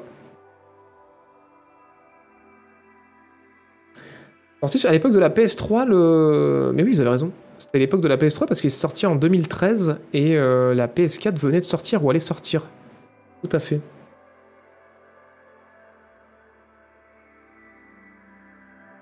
« On va vendre des avec des jeux installés comme des reliques. Non mais c'est ouf, mais tu sais que c'est déjà ce qui se passe. hein. Il y a des consoles, euh, des, PlayStation qui sont vendues aux enchères parce qu'elles ont dedans des jeux ou des démos de jeux comme Pity par exemple qui n'existent plus quoi. Et du coup, ouais, il y a des, vraiment du, hardware qui est vendu pour le software qui est dedans quoi. C'est quand même ouf. On vit, euh, on vit une, étrange époque. Merci Virgile pour le 15e mois. Euh, non, je suis pas passé sur Discord euh, aujourd'hui, j'ai pas eu le temps. Je regarderai ton message après l'émission, Virgile. Et merci pour le 15e mois. Merci de subscribe aussi pour le 4e mois, Ikidomi pour le 19e mois, euh, Inralia pour le 22e mois, Pumpi pour le 3e mois, Nils FR pour le 30e mois. Euh, et euh, Jean Braille pour le 6e mois. Merci beaucoup de votre soutien. Enfin voilà pour cette parenthèse Assassin's Creed. Est-ce que tu as parlé d'Unity? Oui, on va y venir. Patience, patience. Vous êtes impatient. Unity, c'est vraiment, j'ai l'impression, euh, la news de la semaine qui vous botte. Euh, on va finir sur Ubisoft avec X-Defiant. Euh, vous le saviez peut-être ou pas, Ubisoft est en train de préparer un concurrent à Call of Duty. X-Defiant. Comment j'écris ça? X-Defiant. Euh, qui vient dans l'univers de Tom Clancy et qui va être euh, free to play, si je me rappelle bien. Euh, pas grand monde pariait dessus parce que du coup les dernières annonces free to play de Ubisoft ça faisait ni chaud ni froid avec des annonces de Battle Royale, de Ghost Recon et tout et tout. Mais il y a eu une bêta qui a été faite sur X-Defiant et euh, beaucoup de joueurs et beaucoup de streamers ont dit non mais en vrai c'est cool. Euh, en vrai c'est cool, c'est sympa, c'est une bonne alternative à Call of euh, pour les gens qui aiment la formule Call of. Et ça va être cool. Et euh, vous étiez nombreux ces derniers temps à me dire Mais oui, mais quand est-ce que ça sort? Eh bien, j'ai à peu près une réponse à vous donner cette semaine. Le jeu était censé sortir en août. Voilà.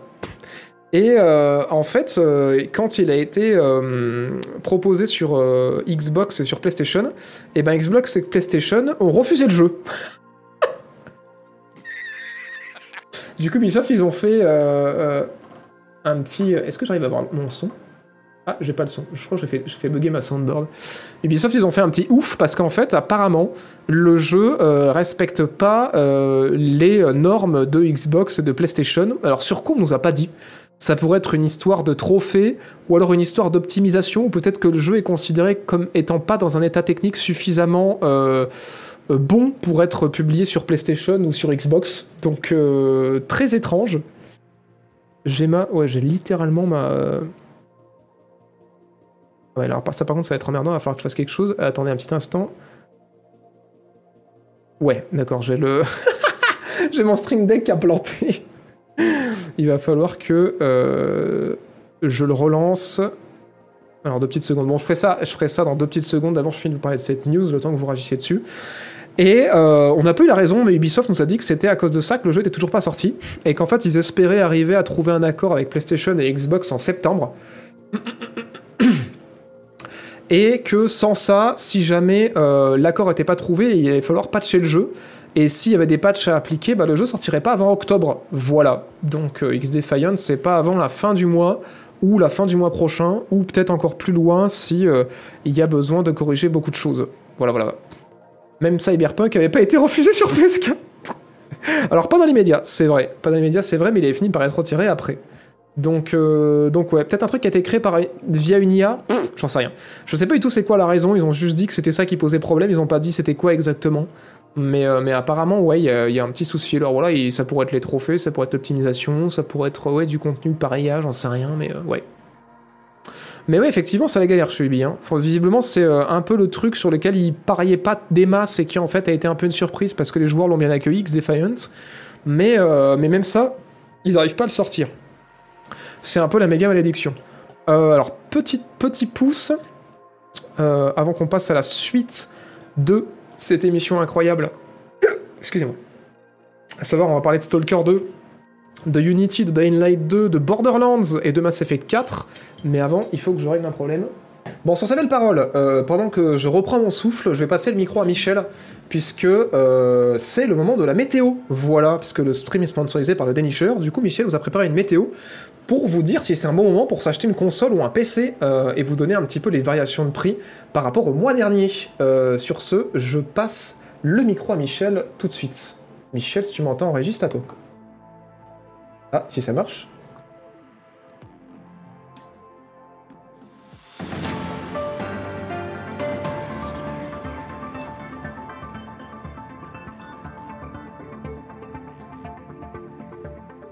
Alors merci JB.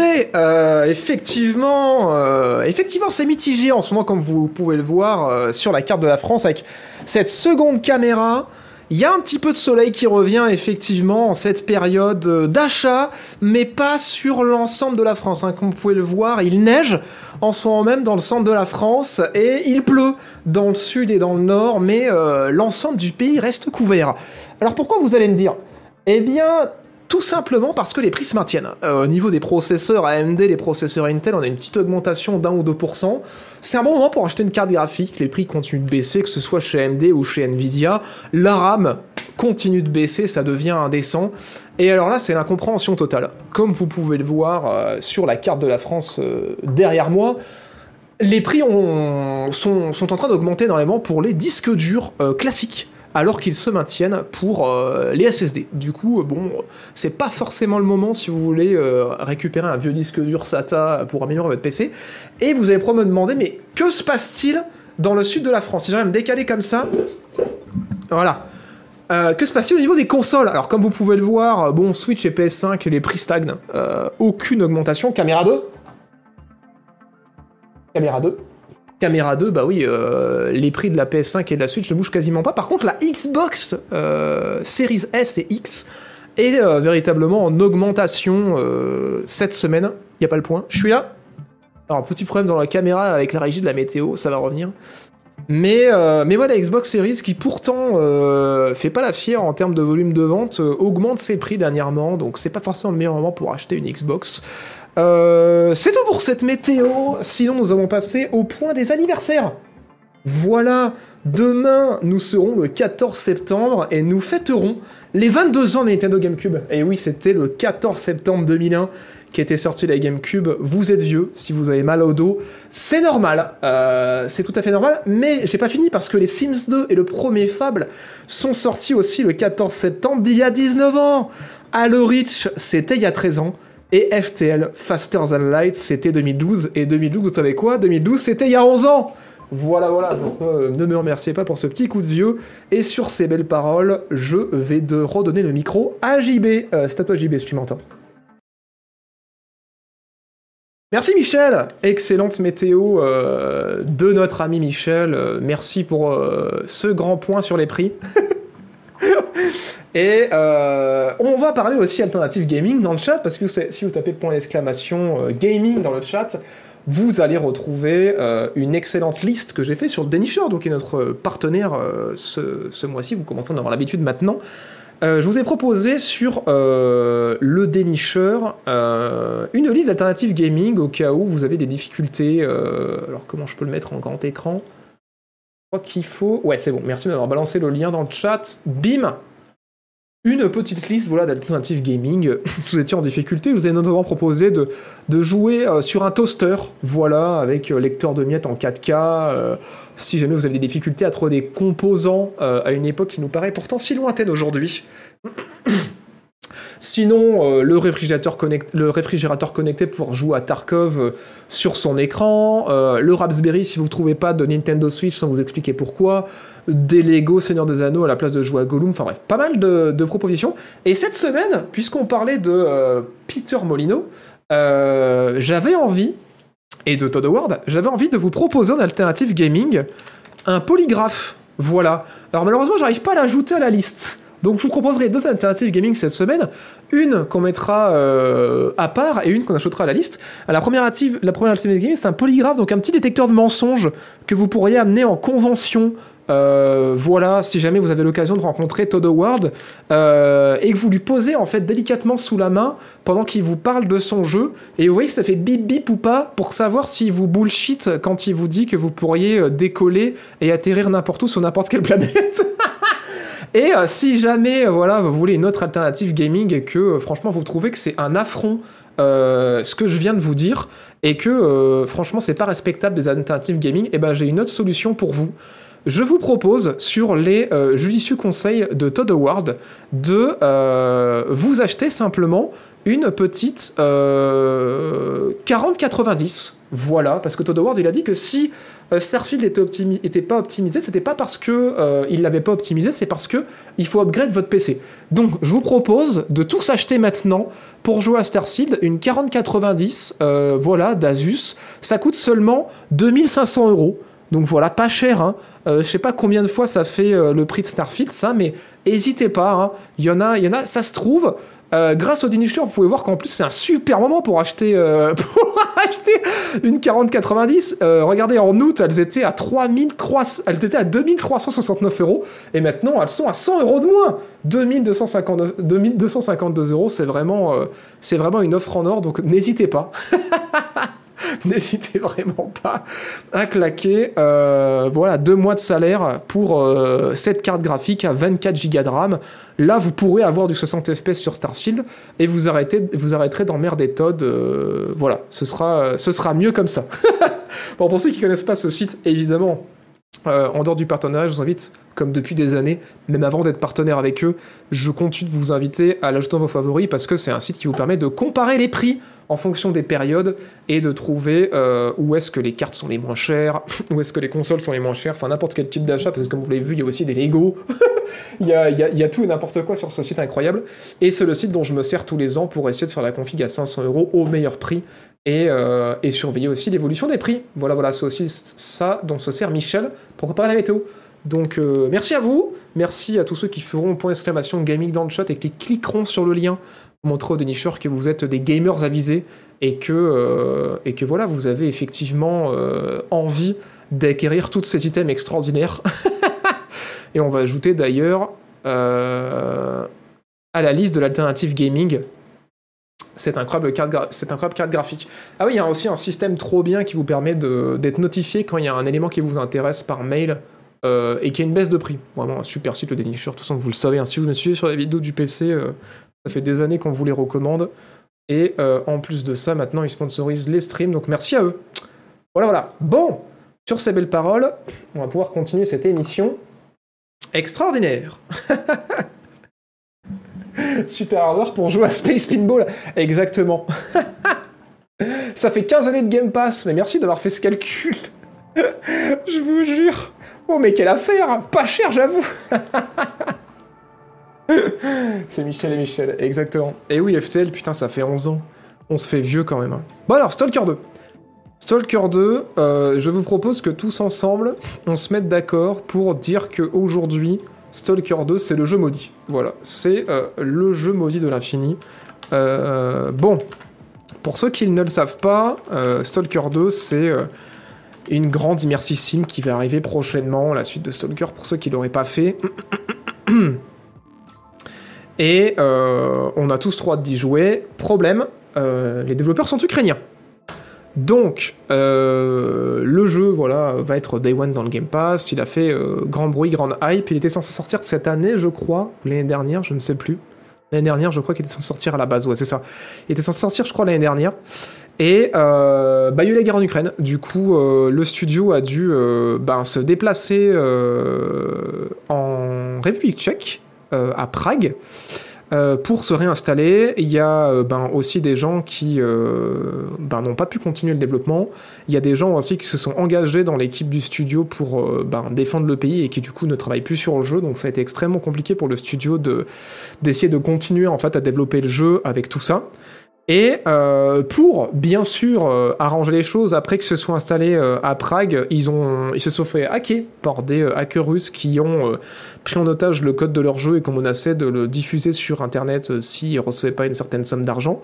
Ce à quoi euh, les développeurs ont dit ben allez vous faire mettre, en fait on vous donnera pas le moindre euro et vous avez qu'à balancer le code en ligne. Euh, On en a vraiment pas grand chose à foutre et, euh, voilà, allez vous faire voir ailleurs?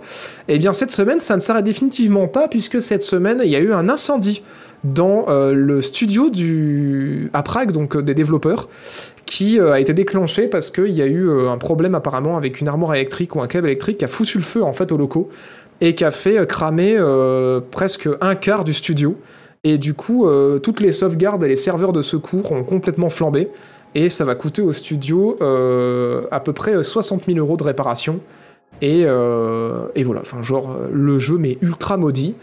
Et là vous allez vous dire, mais franchement les développeurs doivent être au bout de leur vie.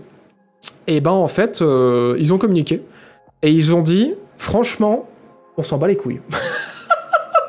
Alors c'est vraiment, c'est vraiment ce qui s'est passé. Ils ont dit, franchement, euh, Franchement, on s'en, franchement, on s'en branle. Voilà, ils sont en mode, vous savez, franchement, c'est rien du tout. Enfin, c'est un incendie. Qu'est-ce que c'est un incendie, quoi? Ils ont, ils ont rappelé à tout le monde que, allô, euh, ils sont ukrainiens, euh, ils ont dû quitter leur pays en guerre. euh, ils ont, ils peuvent pas rentrer chez eux. Enfin, il y a plein de leurs proches qui ont été tués ou ou qui sont gravement blessés. Enfin, genre euh, le- leur, le- leur, leur pays d'origine est en conflit, quoi. Donc, euh, que ce soit le coup du hack ou l'incendie qu'ils ont eu dans le studio, euh, ils ont dit non mais ça, enfin ça va, c'est ok. Enfin, ça change pas grand chose. Ils ont même pas dit que ça leur ferait prendre du retard, pour, dire, comme les mecs sont déter. Et ils ont dit mais franchement tout va bien. euh, Enfin, on va reprendre le taf, on va réparer et puis voilà quoi. Et du coup, euh, j'ai un peu envie de dire, wow, les types, quoi, sont euh, déter. Et effectivement, oui, quand ils le présentent comme ça, effectivement, on a envie de dire, oui, c'est sûr que, bon, un incendie dans le studio, qu'est-ce que c'est finalement, vu euh, tout ce qu'ils ont traversé pour essayer de terminer le jeu Euh, Effectivement, euh, voilà. Donc, Stalker euh, 2, apparemment, pas repoussé, même s'ils annoncent un report prochainement. Euh, franchement, on pourra le comprendre vu que les mecs ont subi un hacking et un incendie. Mais, euh, mais pour l'instant, c'est toujours prévu début 2024. Donc, euh, donc on verra. Mais, euh, mais ouais, c'est ouf. C'est assez ouf. Donc voilà, peut-être peut-être un report de plus à prévoir, on verra. Mais, mais ouais, le studio putain de maudit quoi. Merci Toniol pour le 25e mois grâce à l'argent de Jeff Bezos. Et merci euh, Darkeo74 pour le premier mois et Draco pour le 47e mois. Donc, euh, donc ouais, assez ouf. euh, Les mecs, euh, les nerfs solides. Hein. Putain la vache quoi. J'ai envie d'y jouer maintenant, mort de rire. Ouais, bah je comprends. hein. 60 000 euros, qu'est-ce que c'est finalement? Mais en fait, c'est ça qui est ouf, c'est que non seulement c'est 60 000 euros de réparation, mais en plus de ça, c'est quand même tous leurs serveurs de sauvegarde qui sont partis en l'air. Donc j'espère qu'ils avaient des sauvegardes ailleurs, ou alors qu'ils peuvent les refaire, mais aussi leurs serveurs de secours. Donc j'espère que ouais, tous les serveurs qui hébergent en tout cas actuellement les trucs du jeu sont safe, parce que oui, si les mecs sont sereins, euh, ça veut dire qu'ils ont un bon système de sécurité parce qu'ils ont des serveurs de sauvegarde qui ont cramé, donc ça veut dire que c'était des serveurs de sauvegarde de sauvegarde, donc euh, tout va bien. Mais, euh, mais ouais, c'est ouf. hein. C'est ouf. Ah, Du coup, on évite de le préco. Non, mais de toute façon, quel que soit le jeu, on évite de préco. Quels que soient les, développeurs, même si c'est les développeurs les plus respectables du monde, il faut jamais précommander et attendre que le, jeu sorte. Après, euh, ça, jamais un bon signal euh, aux studios et aux éditeurs de précommander. Donc après, même si vous voulez soutenir le studio malgré que le jeu soit éclaté, vous pourrez l'acheter, mais précommander, ça envoie toujours un signal de merde. Donc euh, non, faites pas ça. Faites pas ça. Merci Samatoru pour le premier mois, grâce à l'argent de Bezos. Après le hack, ils ont dû devenir un peu parano et prévoir plusieurs backups. Ouais, c'est pas faux. hein. C'est possible que c'est ce qui leur a permis d'éviter le gros accident avec l'incendie, c'est sûr. hein. Ouais, non, les types qui annoncent aucun retard supplémentaire pour l'instant, c'est assez ouf. hein. Après, on le comprendrait, hein, mais, euh, en tout cas, ouais, c'est assez dingos, quoi. C'est assez dingos. Euh, voilà pour, pour Stalker 2. Euh, on en est où dans le, conducteur de l'émission? Ah oui On va enfin parler du truc dont vous me cassez les couilles depuis le début. Non, je rigole. Euh, on va parler d'Unity. Voilà, Unity, ça va être le grand moment de la grosse marade. Unity, qui est pour ceux qui ne le savent pas, je pense, qui doit être un des moteurs de jeu les plus répandus du monde. Voilà, d'ailleurs l'Unreal Engine, si l'Unreal Engine n'est pas devant aujourd'hui, je ne sais pas. Euh, c'est euh, le moteur sur lequel sont, sont faits la majorité des jeux indépendants, la majorité, même beaucoup de AA sont faits aussi dessus sur Unity. Euh, ils viennent de sortir une annonce là, asseyez-vous bien, pour dire qu'en fait, ils vont changer les clauses de leur contrat Unity et que euh, tous les développeurs qui euh, ont fait des jeux sur Unity, qui encore une fois, on le rappelle, est un des, des, des jeux, enfin des, moteurs de jeux les plus répandus du monde. hein. Quasiment, euh, je pense, plus de la moitié des jeux de votre bibliothèque doivent être sur, sous Unity. Vont en fait récupérer des royalties, donc une taxe en fait sur les, tous les jeux qui tournent actuellement sur Unity. Et c'est une taxe extrêmement simple. Ça veut dire que si vous êtes un développeur qui a fait un jeu sous Unity, euh, et que vous avez le, niveau d'abonnement euh, normal de Unity, et ben à chaque fois qu'un joueur quelque part dans le monde va installer votre jeu sur son ordinateur, vous devrez payer une taxe de 20 centimes à Unity. Là, mais bien entendu, ça veut dire que à chaque fois qu'un joueur installe un jeu, ça veut pas dire que Unity prend 20 centimes parce qu'ils prennent déjà des royalties Unity sur les ventes des jeux. Unity, en plus de prendre des royalties sur les ventes des jeux, ils prennent 20 centimes aux développeurs à chaque fois que quelqu'un l'installe. Donc si demain, vous détestez un développeur en particulier, et que vous décidez de réinstaller 20 fois d'affilée son jeu, ça veut dire qu'il va devoir verser rien que pour vous 4 euros euh, à Unity euh, en termes de royalties, euh, et que si vous continuez comme ça, il devra peut-être verser l'équivalent de ce que vous lui avez payé le jeu à Unity en termes de royalties. Et comment dodge ce truc Alors attention, attention. Comment dodge ce truc C'est très simple. Il faut payer l'abonnement plus plus de la mort, abonnement professionnel à Unity, qui doit coûter un bras, euh, à mon avis, par mois, pour ne verser que 1 centime par installation. Ce qui a forcément fait réagir euh, énormément euh, de développeurs, notamment les développeurs de Cult of the Lamb, qui a carrément dit que bah, si les gens voulaient jouer à Cult of the Lamb, il fallait qu'ils l'achètent avant le 1er janvier 2024, parce que ce que, je, que je suis en train de vous annoncer euh, sera en place le 1er janvier 2024. Donc le port de Cult of the Lamb, ils ont dit c'est n'importe quoi, euh, nous on arrête de vendre le jeu à partir du 1er janvier pour pas avoir à payer cette taxe, tout simplement. Euh, parce que c'est un délire quoi. Et euh, du coup, les développeurs de Unity, euh, ils, ont ils ont annoncé, ils ont dit Ah non, non, mais attendez, en fait, on a désolé, tout le monde gueule, tout le monde est en train de changer son moteur, il va passer sur Unreal Engine. mais arrêtez, en, fait, on, on, a modifié les clauses. En fait, finalement, c'est pas à chaque fois qu'un joueur installe un jeu, c'est à chaque fois qu'un joueur installe votre jeu sur un nouveau support. Donc ça veut dire que si vous installez 10 fois le jeu sur le même PC, le développeur doit quand même payer 20 centimes, hein, mais il le paiera qu'une seule fois. Par contre, si vous changez de PC, il paiera re 20 centimes. Si vous avez deux ou trois PC, il paiera 20 centimes à chaque fois que vous vous installez sur un nouveau PC. Et, euh, et voilà, c'est complètement lunaire. Et c'est lunaire au point que les développeurs ont dit, mais comment ça se passe pour le Game Pass? Parce que le Game Pass, ça repose sur un système de téléchargement. Enfin, les, gens achètent pas le, le jeu. En fait, il y a beaucoup plus de gens qui téléchargent les jeux, qui jouent 10 minutes si ça leur plaît ou si ça leur plaît pas et qui passent à autre chose. Du coup, le nombre de téléchargements dans le Game Pass va être monstrueux. Et Unity, ils ont dit Ah, mais vous inquiétez pas Nous, on va se rapprocher de Microsoft et c'est eux qui vont payer les 20 centimes pour chaque téléchargement. Ce à quoi Microsoft, qui n'a pas encore répondu, je crois, doit être en train de répondre actuellement. Microsoft qui va payer 20 centimes pour chaque téléchargement de chaque jeu Unity. Ouais, je pense qu'il débarre. Je pense que chez Microsoft, là, ils sont vraiment en mode. Euh, MDR Donc un truc putain de lunaire. Et alors là, et alors là, euh, ce qui est absolument incroyable, c'est que euh, est-ce que ce visage vous dit quelque chose? Est-ce que ce visage vous dit quelque chose Et si, comme moi, vous suivez les jeux vidéo depuis, depuis quelques temps, vous devez vous dire Putain, la tronche de ce mec me dit un truc. Pourquoi la tronche de ce mec me dit un truc Et j'avais oublié. J'avais oublié cette news euh, qui n'avait pas affolé à l'époque et qui aurait dû. En fait, ce monsieur, c'est un ancien euh, CEO de EA Games.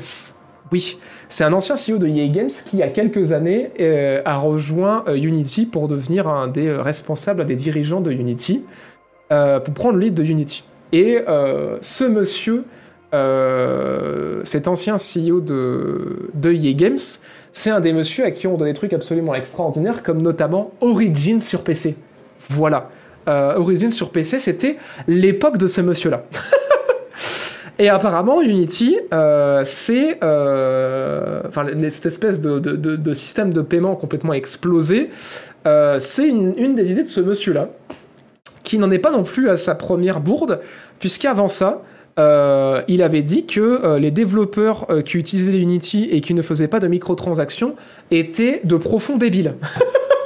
Ça, c'était il y a quelques mois de ça, il avait balancé ça, et il s'était excusé plus tard en disant que non, non, enfin, il, trouvait que il réfléchissait pas en ne faisant pas de microtransactions dans leur jeu parce qu'il perdait vraiment une part de revenus euh, qui est, selon lui, euh, inestimable. Mais il s'est excusé d'avoir insulté un nombre faramineux de développeurs que tu Unity comme de profonds débiles. Mais alors là, ce qui est absolument incroyable, c'est que euh, c'est monsieur qui vient de, mettre en place euh, ça, et qui, on le rappelle, responsable euh, de Unity, qui, est une entreprise euh, pour laquelle il est censé valoir du bien, depuis quelques années, continue à un rythme régulier de vendre ses actions Unity. Voilà, donc le gars est arrivé, il a eu des actions au départ quand il est arrivé, et depuis quelques années, de manière régulière, il vend des actions par milliers. Et dernièrement, avant l'annonce que Unity allait taxer les développeurs euh, sur euh, ben, du coup le nombre d'installations de, jeux, il a vendu une part relativement conséquente euh, d'actions. Ce à quoi je dirais, tiens, tiens, tiens, ce qui fait que sur 2023, il arrive à un total de 50 000 actions vendues rien que sur 2023. Et euh, ce qui est quand même assez comique euh, quand on voit le bordel qu'il est en train de créer chez Unity et qui me fait me demander si c'est bien légal tout ça. et on a appris également aussi que d'autres CEO, donc qui sont à la table de, décisionnel avec lui, euh, ont aussi vendu des actions, notamment un qui aurait vendu 37 000 actions pour empocher la modique somme de 1,4 million, un autre qui aurait vendu 60 000 actions pour embaucher euh, la petite somme de 2,5 millions le 30 août, donc juste avant l'annonce.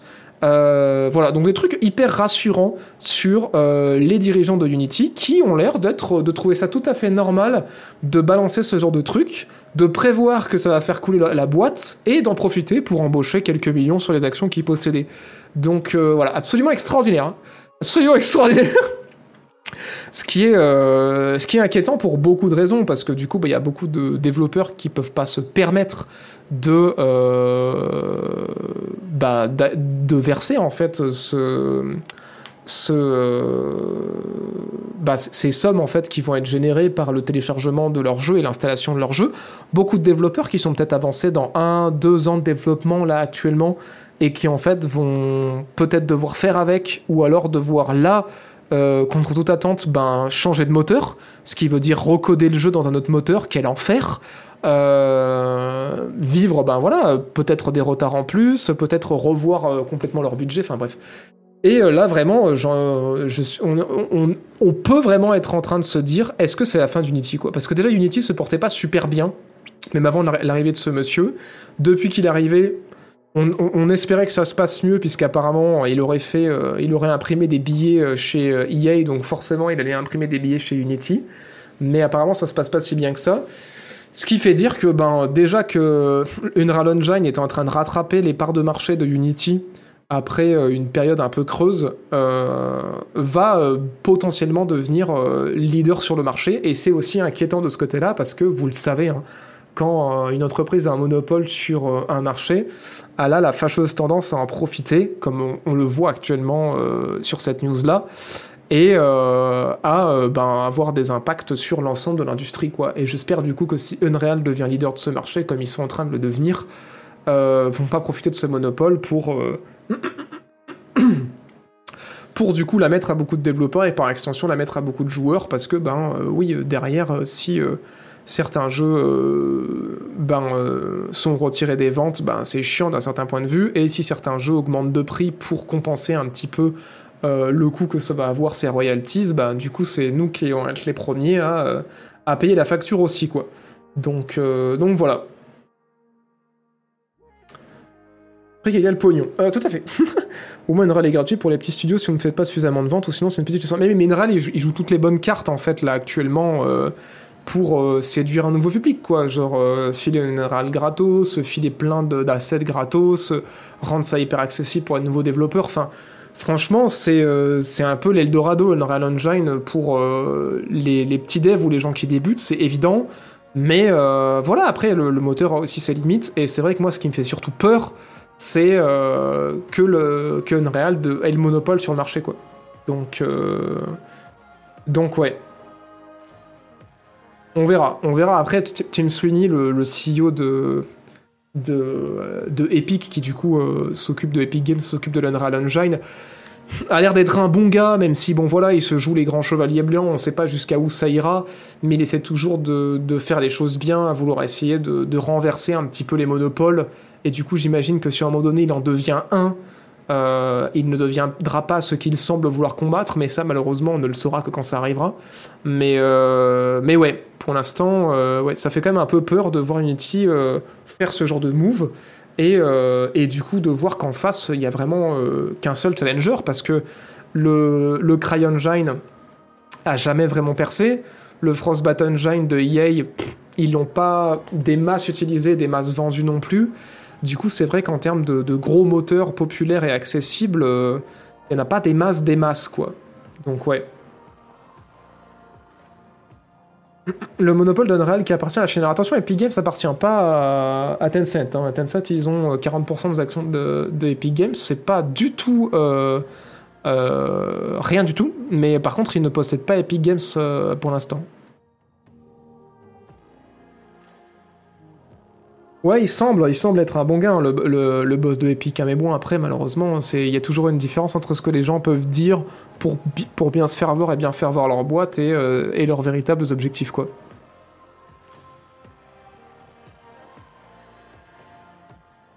Mais ouais, c'est pour ça que les gens avaient hâte qu'on en parle, parce qu'effectivement, c'est un gros truc, quoi. C'est un gros truc parce que ça pourrait faire monter les prix des jeux, il y a beaucoup de jeux qui pourraient être retirés des ventes. Euh. Il y a une levée de bouclier qui est en train d'essayer de se faire actuellement on verra dans les semaines à venir comment ça va évoluer, mais c'est vrai que euh, c'est quand même euh, c'est quand même une situation qui est, qui, est grave quoi, qui est grave parce que c'est déjà déjà ça, pointe le flingue vers euh, certains distributeurs comme Microsoft avec le Game Pass sur PC pour dire qu'ils vont payer une facture. Je suis pas sûr que Microsoft soit ok avec ça. Et, et, surtout, après, c'est bizarre parce qu'ils foutent le flingue sur la tempe de Microsoft, mais ils foutent pas le flingue sur la tempe de Steam pour, euh, pour Unity. Alors, ils se retournent directement vers les développeurs qui doivent payer cette facture, alors que du coup, ce serait plus cohérent de se retourner vers le distributeur et le responsable du nombre d'installations, à savoir Steam, quoi. Mais bon, du coup, c'est un peu bizarre tout ça, et ça paraît d'essayer d'être un vieux cash, cash grab pour essayer de, de redorer un peu les fonds d'une entreprise qui va mal, quoi. Donc, ouais.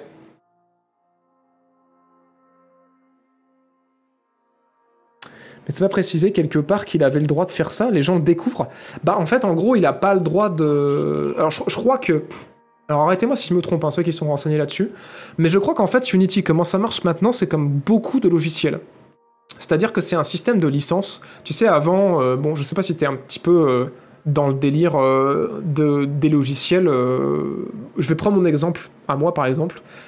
Moi, quand j'ai commencé à faire du montage, quand j'étais gamin, euh, on achetait un logiciel, par exemple Adobe, t'achetais une suite, tu l'avais définitivement et tu pouvais l'utiliser autant que tu voulais. Aujourd'hui, Adobe, c'est des licences qu'il faut payer tous les ans. Donc t'as plus vraiment de logiciel, en fait, tu payes une licence en continu pour euh, utiliser Photoshop, utiliser Premiere, et euh, à la fin de l'année, en fait, si tu renouvelles pas ta licence, ben le logiciel tu le gardes pas vraiment. En fait, c'est juste que t'as pas accès aux dernières mises à jour et juste t'as plus la licence, quoi. Et ben j'ai l'impression qu'en fait, comme pour beaucoup de logiciels aujourd'hui, Unity c'est devenu en fait un système de, de licence qui fait qu'en fait, en gros, quand tu prends une licence Unity, euh, ben, il faut l'utiliser et elle est soumise à certaines conditions d'utilisation euh, jusqu'à ce que euh, ben, la nouvelle licence soit générée. Et en gros, quand le, premier, euh, quand le 1er janvier 2024, tu auras la nouvelle licence de Unity avec ce changement-là, ça veut dire qu'en fait, vu que c'est une simple mise à jour de Unity qui va être normalement appliquée à tous les développeurs, et ben du coup, en fait, t'as pas vraiment le choix. En gros, ce que t'as signé toi, c'est l'accord de licence pour l'année à venir, mais s'il y a un changement qui arrive, je suis pas certain que tu puisses rétro-pédaler, de ce que j'ai compris, et dire bah non non moi je veux garder l'ancienne version de Unity quoi. C'est juste en mode bah non c'est une licence en fait qu'on t'a donnée, et du coup il n'y a pas de ancienne version quoi. Si tu veux pas euh, accepter ces termes là, juste t'as plus le droit de vendre ton jeu quoi. En, en gros. Si j'ai si si compris ce qui posait problème. Parce que c'est ce que j'ai eu l'impression que sous-entendaient les développeurs de Cult of the Lamb en retirant le jeu des ventes à partir du 1er janvier. Parce que du coup ça voudrait dire que ben ils vendraient plus de jeux qui sont sous licence Unity, donc du coup ils n'auront pas de licence à, enfin de, royalties à verser parce que du coup vu qu'ils sont en désaccord avec ce changement-là, ils arrêtent l'utilisation d'Unity juste, à partir du 1er janvier et du coup bah, leur jeu sera plus euh, en vente quoi. Pinnacle, ouais carrément.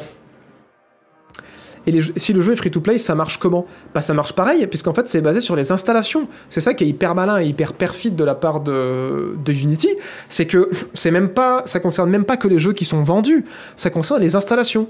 Donc si ton jeu il est free-to-play et que euh, il est installé euh, 2 millions de fois, bah faut que tu payes 2 millions de fois 20 centimes quoi. Et on s'en fout que les gens ils y aient joué ou pas, ils l'ont installé. Voilà.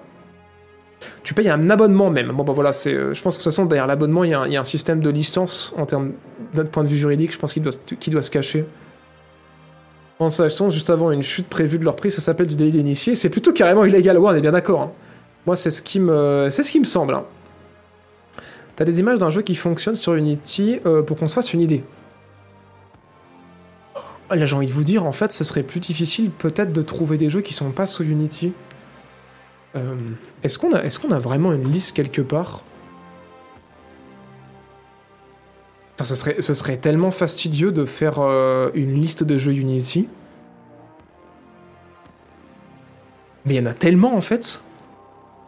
Je sais même pas si ça existe.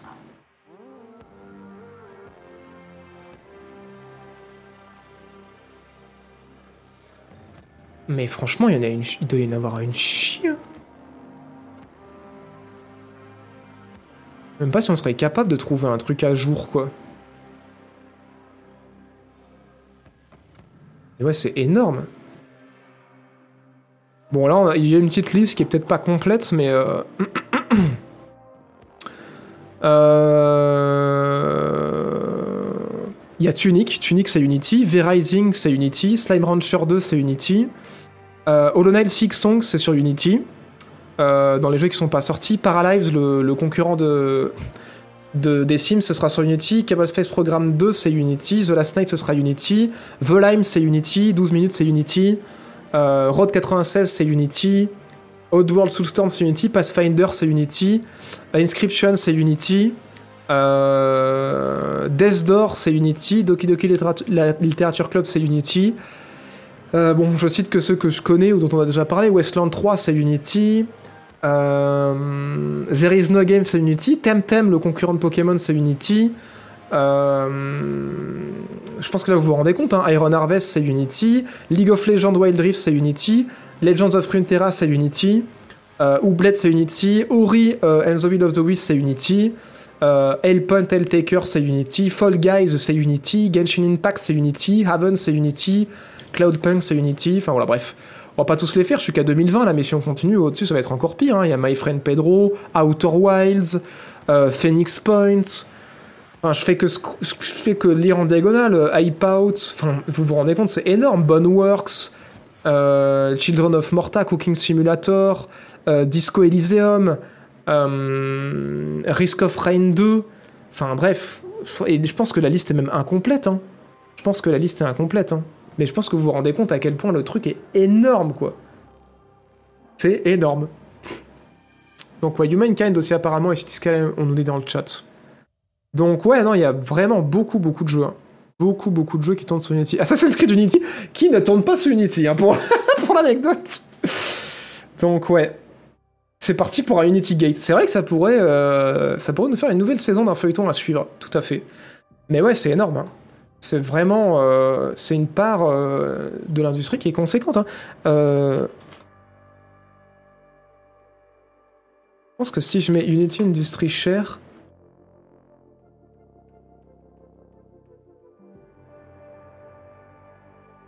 Voilà, on dit qu'apparemment ce serait un tiers, au moins un tiers de- du développement de jeux Unity. Un tiers des jeux développés, enfin en tout cas du, du marché de développement, ce serait Unity quoi. 30% quoi. C'est ouf hein. C'est ouf. Une chance sur trois qu'il y ait un jeu de bibliothèque qui soit sur Unity. C'est quand même dingue hein.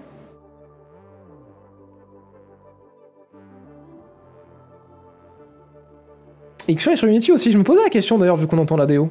La BO, pardon. Faut espérer qu'il y ait une levée de bouclier générale. Franchement, ce serait bien. Parce que euh, sinon, au 1er janvier 2024, on va voir beaucoup, beaucoup de jeux quitter, euh, quitter Steam. hein. Ça va être, euh, être assez fou. Et courage devs, hein, comme vous dites. Comme vous dites. Comme vous dites, comme vous dites. Euh, bref. News suivante aussi à discuter. On va parler Daylight 2. Dying Light 2, ça fait longtemps qu'on en a pas parlé.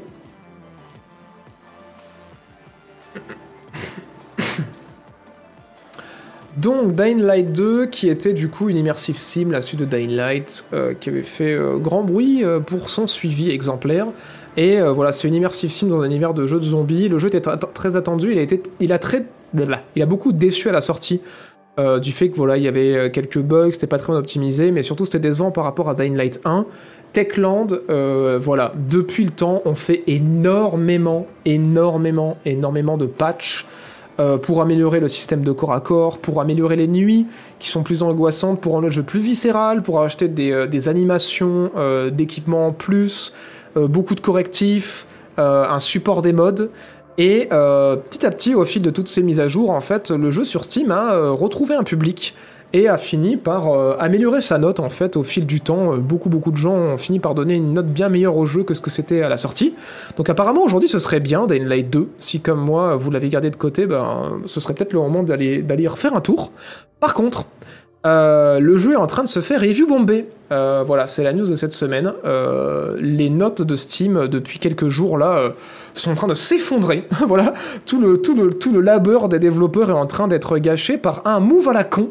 Euh, c'est que, pour ceux qui ne le savaient pas, pour continuer à financer en fait les patchs euh, et les mises à jour de Dying Light 1, il y avait un système d'achat de, skins qui avait été mis en place dans le premier, qui avait financé quand même beaucoup le développement du jeu euh, dans les années qui ont suivi sa sortie.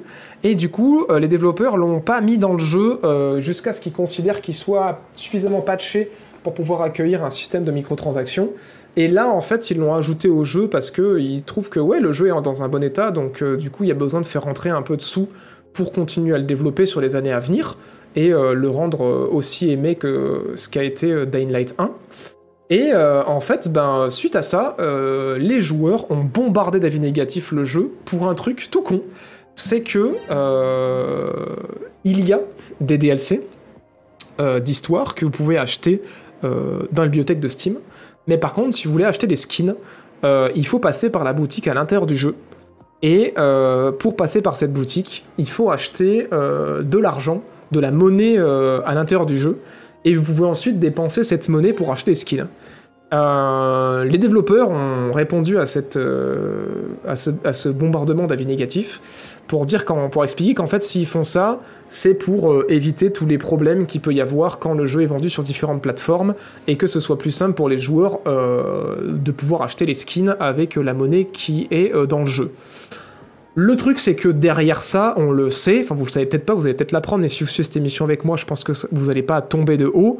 En vrai, c'est un système qui permet de rentrer un petit peu dans un flou juridique et euh, d'avoir une monnaie du jeu. Ça permet des fois d'éviter en fait de payer euh, certaines euh, parts à certains distributeurs. Comme par exemple, si vous avez votre propre monnaie dans le jeu, ça peut vous éviter de verser des royalties à tonton Steam ou à tonton PlayStation ou tonton Xbox si vous avez votre propre monnaie. Alors c'est des trucs un petit peu ambigus à chaque fois qui essaient de passer par des par des des trucs pas très clair dans les conditions d'utilisation euh, pour les développeurs et qui marche pas toujours en vrai, on va pas se mentir, pour arriver à échapper euh, aux commissions que prennent les, euh, les, plateformes. Mais le vrai problème que ça a posé aux joueurs, c'est qu'en fait, vous ne pouvez pas acheter une somme précise de cette monnaie.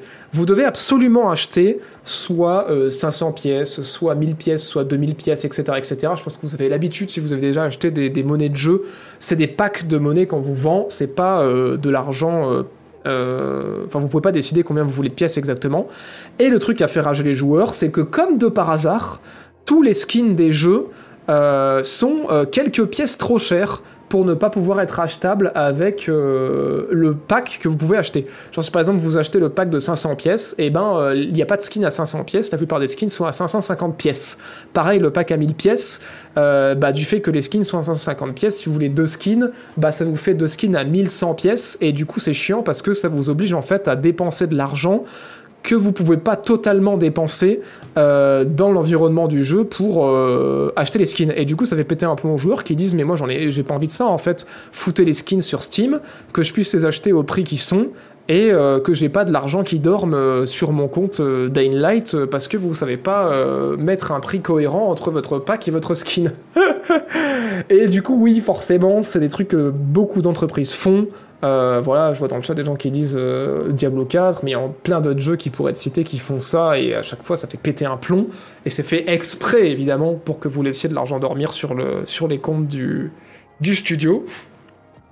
Et euh, malheureusement, bah oui, les joueurs de Dying Light sont une communauté qui est quand même très vocale et qui est aussi très attachée euh, aux franchises du studio. Et donc forcément, quand ce genre de petits problèmes arrivent, ça fait un euh, méga bombardement des notes Steam et du coup euh, le jeu est dans le rouge actuellement. Donc voilà, voilà.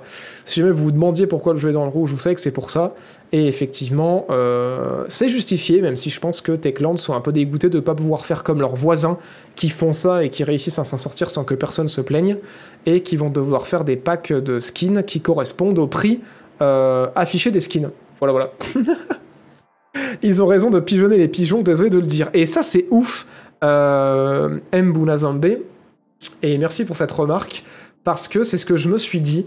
Je me suis dit, c'est ouf comme euh, ils essayent toujours de prendre pour des imbéciles euh, les pigeons. C'est un truc de fou parce que. euh, je suis désolé, hein, après, tous les gens qui achètent des skins, enfin, c'est très cool, voilà, vous, vous achetez des skins, vous supportez le développement du studio si vous voulez, mais euh, voilà, j'avoue que moi, les skins, c'est toujours un truc que j'ai trouvé profondément débile parce que j'ai l'impression qu'on nous prend vraiment pour des cons et qu'on dit juste est-ce que t'as pas envie d'être un petit peu différent dans le jeu? Ou si c'est un jeu multijoueur est-ce que t'as pas envie d'être un petit peu différent que tes collègues dans le jeu et d'utiliser en, en fait ce truc hyper bas du front pour vous faire dépenser de la thune?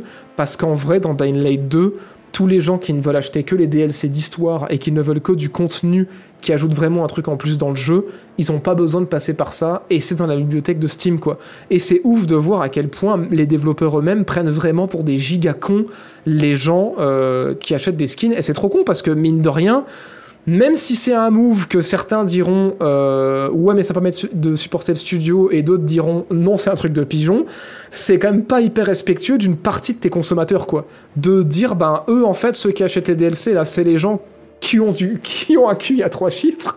Donc du coup, on les met dans la boutique Steam et vous êtes les gens qui ont un QI à deux chiffres. Donc on vous met des tickets euh, où vous savez pas compter, vous allez pas vous rendre compte qu'en fait on vous arnaque. C'est quand même assez, assez incroyable quoi. Merci Draco pour le 47e mois. Et merci euh, Samatoru pour le premier mois, Merlis Cedes pour le premier mois, JB712 pour le 18e mois. Et merci Refcar pour le cinquième mois, Skigalon pour le deuxième mois et Toniol pour le 25e mois. Merci beaucoup de votre soutien. Voilà, voilà. Après, quand le jeu est gratuit, et voilà Et voilà J'applaudis pas. J'applaudis pas. J'applaudis pas parce qu'en fait, c'est à force de. C'est à cause de ce genre de réflexion que. euh, il y a que des free-to-play et des microtransactions de merde de partout. Parce qu'en fait, c'est comme les précommandes. Ça envoie un, ça envoie un signal à l'industrie, mais terrible, quoi. Les joueurs qui précommandent, en fait, ça envoie juste le message de dire mais finissez pas votre jeu, on s'en branle, on l'achète, en fait. Et les joueurs qui achètent des microtransactions, ça envoie quoi comme signal? Ça envoie comme signal que euh, vous pouvez sortir un jeu euh, dans euh, un état euh, tout à fait correct. Je vais pardonner 10 fois parce qu'en fait il est gratos. Et après je vais mettre 40, 80 euros, 120 euros, 180 euros dedans. euh, parce qu'en fait, ouais, finalement, je trouve le jeu cool et que je préfère acheter des skins que d'utiliser cet argent au fil des années pour acheter d'autres jeux. Et du coup, le message que ça envoie à l'industrie, c'est j'ai pas envie de payer 30 euros pour un jeu sans microtransactions. Je préfère jouer un jeu gratos et euh, dépenser euh, le prix de 2 à 3 jeux à l'intérieur euh, pour avoir 3 skins, quoi. Et ça, ça me rend fou parce que je l'ai vécu avec mes potes où on a joué à des free-to-play et je les voyais dépenser des sommes astronomiques dans le jeu et je me disais mais what the fuck quoi. Et après essayé de les convaincre d'acheter, de claquer euh, 20 ou 30 balles pour un jeu indé qui est trop cool pour qu'on puisse jouer en coop ensemble. Et c'est non parce que c'est 20 ou 30 euros. Et à chaque fois je suis en mode mais de quoi tu me parles? T'as dépensé 200 euros ces deux dernières années dans ce jeu à la con qui a pas besoin de toi pour tourner et tu veux pas claquer 20 balles dans un putain d'indé pour jouer en coop quoi. Et du coup ça me rend fou quoi. Ça me rend fou et du coup ouais, ça envoie juste le message à l'industrie de dire bah franchement faites des free-to-play, euh, faites que des jeux gratos avec des microtransactions dedans, euh, arrêtez de d'essayer de vendre des jeux à 30 euros où il n'y a pas de microtransactions et qui sont et qui essaient pas de de rendre fou le joueur ou de faire dépenser le joueur toutes les minutes de jeu et qui ont du respect pour notre temps de cerveau. Non, non, non. Faites, faites des free-to-play avec euh, toutes les 30 secondes euh, une intention pour vous donner envie d'acheter des skins de merde, quoi. Enfin, excusez-moi, hein, je suis désolé. hein. Mais ouais, c'est vrai qu'après, c'est trop bien les skins, ça finance des jeux. Merci à tous ceux qui le font pour, euh, pour garder les serveurs en vie. Mais, mais franchement, ouais, ça me fait péter un plomb. Ça me fait péter un plomb. C'est bien de voir ce genre de review, bombing d'une bonne manière pour protester. Non mais carrément, carrément. Après voilà, c'est parce que c'est une communauté qui est quand même très fidèle. hein. C'est aussi pour ça, ça n'arrive malheureusement pas tout le temps. bah tant mieux, grâce à vous avez joué gratuit, vous plaignez pas. Non mais c'est pour ça que je dis merci. C'est pour ça que je dis merci, mais c'est vrai que c'est terrible, comme les précommandes, ça envoie un signal terrible où euh, de plus en plus on a des free-to-play quoi. De plus en plus on a des free-to-play, de plus en plus on a des battle royale, euh, de plus en plus on a des... euh, voilà, des jeux euh, qui vivent 6 mois, puis après les serveurs sont fermés, et, euh, et voilà, on passe à autre chose. Enfin, c'est triste, quoi, je sais pas, putain. En bref. Je vais pas refaire le monde euh, moi tout seul, on va pas refaire le monde nous ensemble sur ce stream, mais... mais après voilà, le problème c'est pas de jouer à des free-to-play, c'est de dépenser euh, le prix d'un jeu complet, ou le, plus, du prix d'un jeu complet en termes de skin, quoi. C'est juste ça, moi, que je trouve pas, pas normal, quoi. Mais bon, bref, après voilà. C'est mon avis, je sais que c'est pas forcément l'avis de tout le monde, mais euh, tout le monde fait ce qu'il veut de son argent. Merci à pas Bordeaux pour le 18 e mois. La sainte parole Faut mettre des skins dans les indés, du coup. J'en peux plus de vos conclusions. Ils avaient fait la même sur War Thunder pour dénoncer l'économie horrible du jeu à l'époque. Oui, tout à fait. Tout à fait, tout à fait. Gra- Grâce à Unity, on aura moins de free-to-play, vous êtes trop cons. Euh, Dying Light 2 a fait une belle remontada, mais reste quand même moins bien que le premier. Alors je sais pas, moi j'ai pas encore joué au 2, mais j'imagine parce que le premier avait plus de temps de développement. Donc à partir de là, euh, oui, je veux bien l'entendre. Bien l'entendre.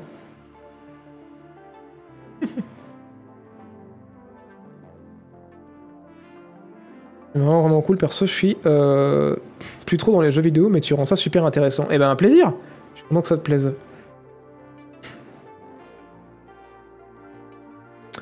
C'est quoi ton avis sur le système économique de Dofus du coup? Ben, alors à moins que ça ait changé, c'est un système d'abonnement, non? Un peu comme WoW, quoi. Je sais pas. Franchement, j'en sais rien.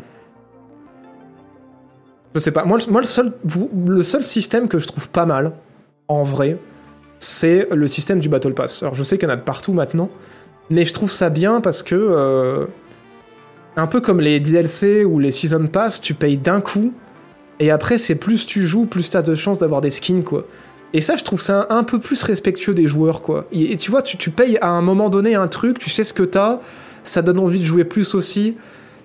Je sais pas, je trouve ça bien, mais c'est vrai que le système des loot box, quel enfer du casino en ligne, le système des monnaies à transférer en argent de jeu et le système des skins qui coûtent 12 bras et qui sont disponibles que pendant un certain temps, sinon faut vite les acheter maintenant, sinon tu les as plus. Enfin putain, c'est horrible quoi, ça, ça utilise des mécaniques psychologiques qui sont terribles quoi. Et, euh, ouais, je trouve ça, je trouve ça pas ouf. Mais après, voilà, c'est sûr qu'il faut payer les serveurs. C'était l'excuse de base pour euh, l'abonnement à la Dofus à la World of Warcraft, c'est qu'il faut payer les serveurs, il faut payer les développeurs pour qu'ils continuent de faire des mises à jour. Ça, je l'entends quoi. C'est sûr qu'il faut pas s'attendre d'avoir des mises à jour de Dying Light pendant des années si il n'y a pas de système pour monétiser. C'est évident, au bout d'un moment, quand il n'y a plus d'argent sur un jeu, bah ouais, il faut passer à autre chose pour générer de la thune quoi. Donc, euh, donc ouais. Mais c'est vrai que dans ce délire-là, moi je tendance à préférer les DLC, je tendance à préférer les Season Pass. J'avais trouvé ça cool à l'époque où c'était pas un Battle Pass. Ce qu'ils faisaient sur Rainbow Six, genre euh, tous les ans tu pouvais acheter le Season Pass et t'avais tous les persos qui étaient débloqués, t'avais pas besoin de grinder, je trouvais ça cool. Et, euh, et les Battle Pass dans Valorant, tout ce genre de jeu, je trouve ça bien quoi, mais c'est vrai qu'après, ouais. euh, les skins, je trouve que les prix sont irrespectueux des joueurs et, euh, les loot box et les, transformations d'argent réel en argent de jeu, je trouve c'est vraiment de la merde quoi. Et les, skins disponibles que pendant un certain temps, je trouve aussi c'est merdique quoi. Enfin bref.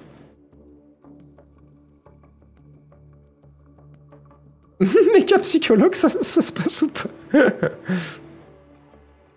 Après, certains le font bien? Pass of Exile, ça reste sain comme modèle économique. Bon, après, voilà, hein, je dis pas que c'est- tout est acheté. Hein.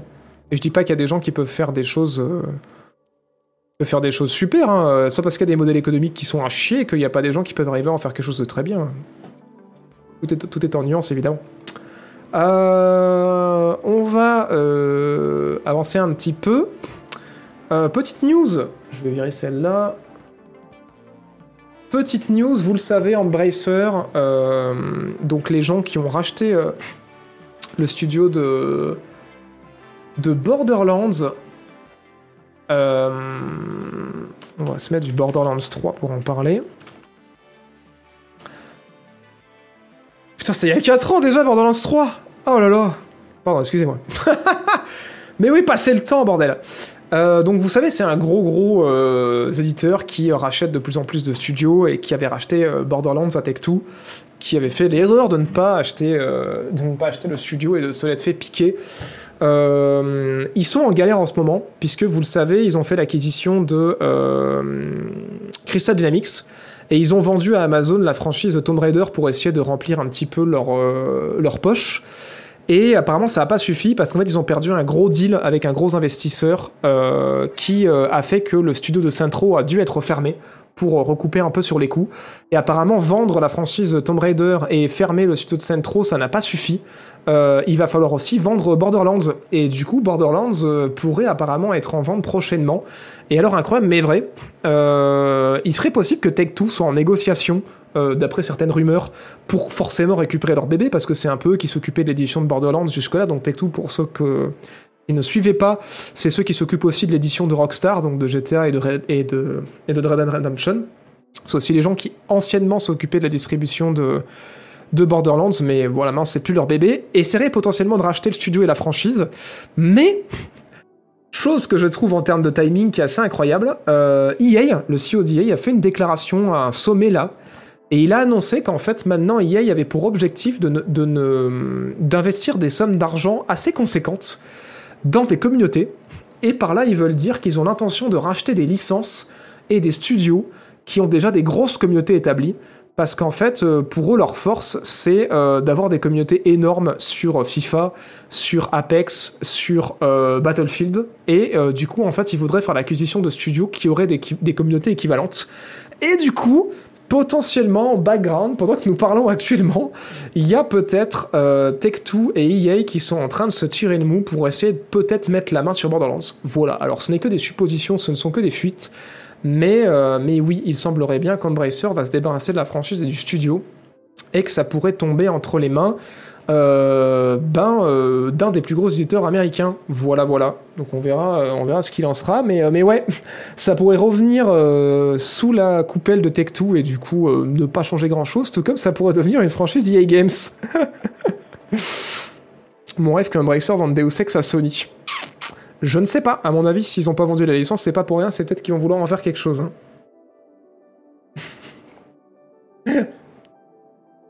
Peu importe ce qu'il achète entre les deux, c'est la même merde La réaction d'une chatte ultra violente.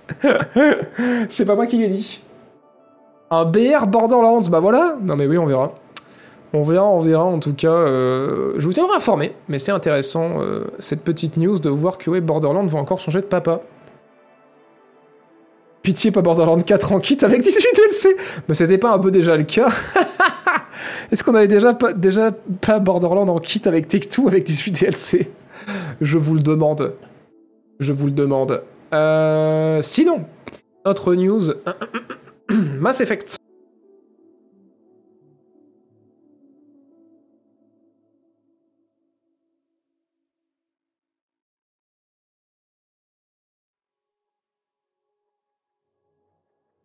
Excusez-moi, j'avais besoin de me moucher. Mass Effect 4, pour être exact. Euh, Mass Effect 4, euh, est-ce qu'on a eu, on avait eu un, micro teaser, quoi, je crois. Il y a 3 euh, ans de ça. Ouais, c'est ça. On avait eu un micro teaser, un micro teaser il y a 3 ans du prochain Mass Effect. on a eu très très peu de news depuis. Et, euh, et on savait pas grand chose, mais cette semaine, eh ben, on a été, on, a eu quelques infos, ce qui est assez ouf parce que euh, vous le savez peut-être ou pas, mais BioWare en fait ils sont en train de travailler sur le prochain Dragon Age là, où on a eu pareil quelques teasers, mais euh, pas vraiment de gameplay encore pour l'instant. Et apparemment il y aura une équipe B qui en fait euh, travaillera à la pré-production de, Mass Effect et qui grossira quand Dragon Age sera sorti visiblement pour rentrer en plein régime. Mais en fait cette équipe de pré-production a suffisamment grossi pour nous en dire un peu plus. Et effectivement on va s'éloigner énormément de Mass Effect Andromeda. On va s'éloigner énormément de Mass Effect Andromeda pour deux raisons. C'est que déjà, Mass Effect 4 serait vraiment, alors s'il s'appellera 4, on n'a pas de nom pour l'instant, mais serait vraiment la suite de Mass Effect 3. Genre ça reprendrait euh, là où Mass Effect 3 s'est arrêté. Et euh, ce serait vraiment la suite directe de cette histoire. Et aussi, autre chose hyper intéressante, qui est un peu la grosse euh, annonce de la semaine, c'est que ce ne sera pas un open world, voilà. Ce ne sera pas un monde ouvert. Mass Effect toi c'est officiel, ce sera pas un monde ouvert, ce sera euh, pas aussi ouvert même que Mass Effect Andromeda, parce que certains diront peut-être que Mass Effect Andromeda c'était pas totalement du monde ouvert, bah ce sera encore moins ouvert que ça. Et en fait, il y a une volonté de ramener la franchise à euh, la formule de ce qu'étaient les premiers Mass Effect, quoi. C'est-à-dire euh, des environnements qui sont explorables, mais qui sont pas des mondes ouverts interconnectés où en fait, ben voilà, t'as des zones à explorer, t'as des quêtes à faire et tout, mais qui sont séparés soit par des temps de chargement, soit par des voyages euh, pour aller vers un autre endroit. Donc euh, des hubs plutôt que euh, des mondes ouverts, un petit peu comme ce qu'on a vu sur les premiers Mass Effect, comme ce qu'on a vu sur KOTOR, comme ce qu'on a vu aussi, je pense, sur le premier The Outer Worlds, qui est en vrai, moi, je sais pas vous, mais un format qui, je trouve, marche super bien pour du RPG.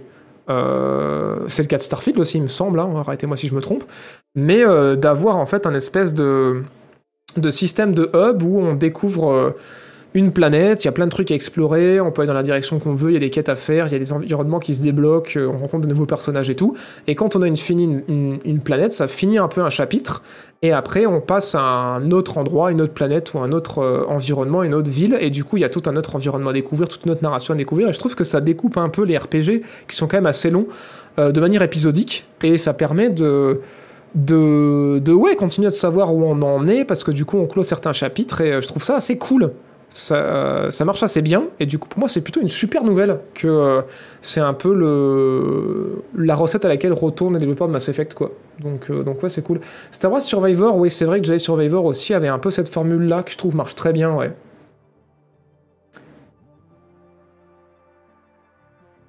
Les temps de chargement, c'est pas censé plus exister. Alors bon, sur un open world, oui, après c'était pas open world, bon.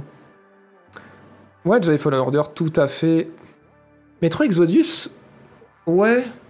Après Metro Exodus, tu pouvais pas revenir en arrière. Marc, tu me diras, ouais. Tu peux pas toujours revenir en arrière dans les autres jeux qu'on a cités aussi. Hein. C'est vrai, c'est vrai, c'est vrai. Un peu comme Dragon Age aussi. Des villages en vaisseau avec des temps de chargement. Oui, voilà. en vrai, ce serait vraiment cool qu'ils arrivent à nous faire un truc... Euh, je pense que je me demande si c'est pas ce que vise Star Wars Outlaws en vrai, euh, le, Star Wars Ubisoft. Mais ce serait cool qu'ils arrivent à faire un, truc avec. Euh, ouais, non, rien. On va pas, je, vais, je, vais, me porter malheur à sauter des choses qui pourraient pas marcher. ouais, c'est un peu l'idée parce que Starfield ça reprenait un peu le même principe ouais, que The Outer Worlds en termes de conception, mais que du coup de. Bah, pas vraiment Skyrim parce que Skyrim c'était vraiment un open world quoi. T'avais pas de ouais, bon, t'avais des temps de transition quand tu rentrais dans certains endroits. Mais euh, techniquement, tu pouvais marcher du, point à un point B de l'univers. Euh, tu avais des transitions dans les donjons aussi, mais euh, ouais. Skyrim, c'était plus un vrai open world quand même. Même s'il y avait beaucoup de temps de changement. Mais Mass Effect, c'est vrai que c'est Mass Effect, c'est tout à fait ce qu'ils disent. Hein, c'est revenir à la base de, de la formule qui était à la base sur la franchise, quoi. Carrément, carrément. C'est ce qu'on leur demande en fait. Non mais carrément. C'est un reboot du coup? Non, c'est pas un reboot, c'est la suite. Vraiment la suite quoi.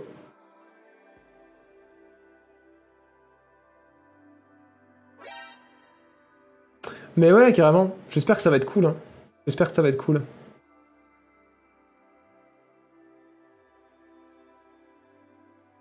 Outer World, j'ai trouvé ça extrêmement naze. Quoi? C'est trop bien, c'est World, Comment tu peux trouver ça naze? Faut pas, faut pas aimer le RPG, faut pas aimer la science-fiction, c'est pas possible. ok, bah je serais euh, très curieux d'entendre des arguments. De toute façon, je, sortirai une vidéo sur The Outer World. Je me suis dit qu'il fallait absolument que je fasse un test dessus, même si ça arrive des années derrière. Euh. Trop bien The Outer World, moi j'ai trop kiffé, c'est génial. Mais euh, oui, pourquoi pas.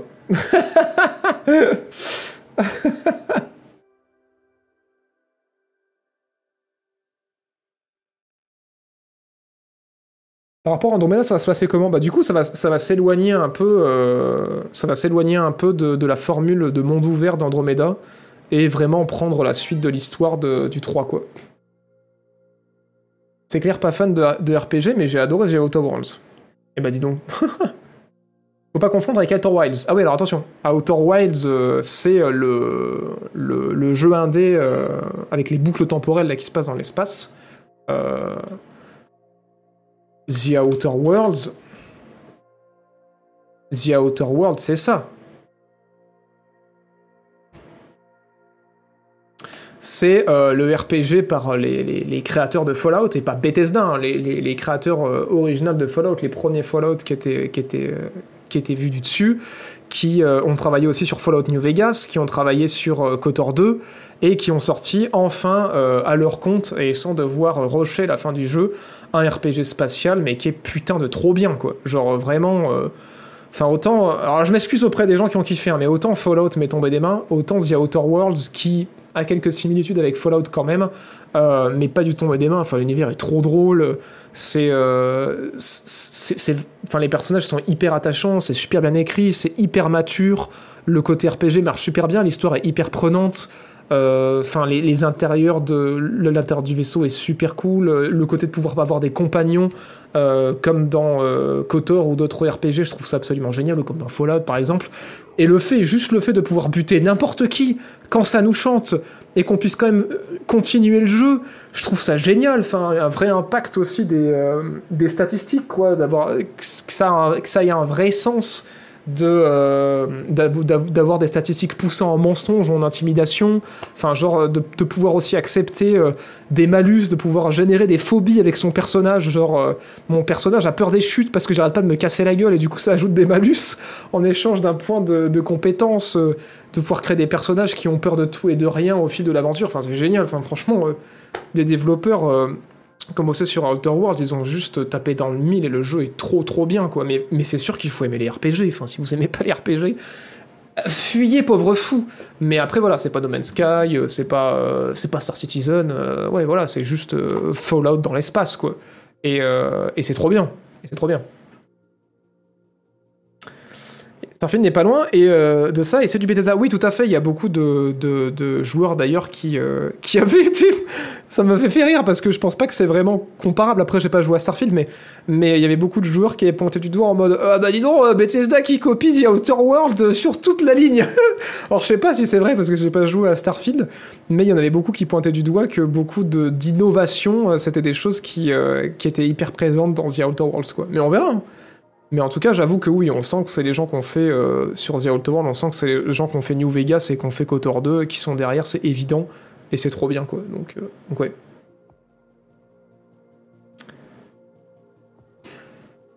Et il est en promo en ce moment, et ben voilà. Si vous avez l'occasion euh, d'y jouer, je crois qu'il était même dans le Game Pass, mais il y est plus. Par contre, il est dans le PlayStation Plus, je crois, euh, si vous avez une Play. Donc ouais. Le 2 a été annoncé tout à fait. Zéro gameplay pour l'instant. A, on a que le titre, on n'a pas de date, rien. Et j'ai trop hâte, mais ouais, trop bien. Trop trop bien. Et d'ailleurs, c'est ouf parce qu'à la sortie, les gens l'avaient un peu euh, descendu dans les notes parce qu'ils le trouvaient trop court.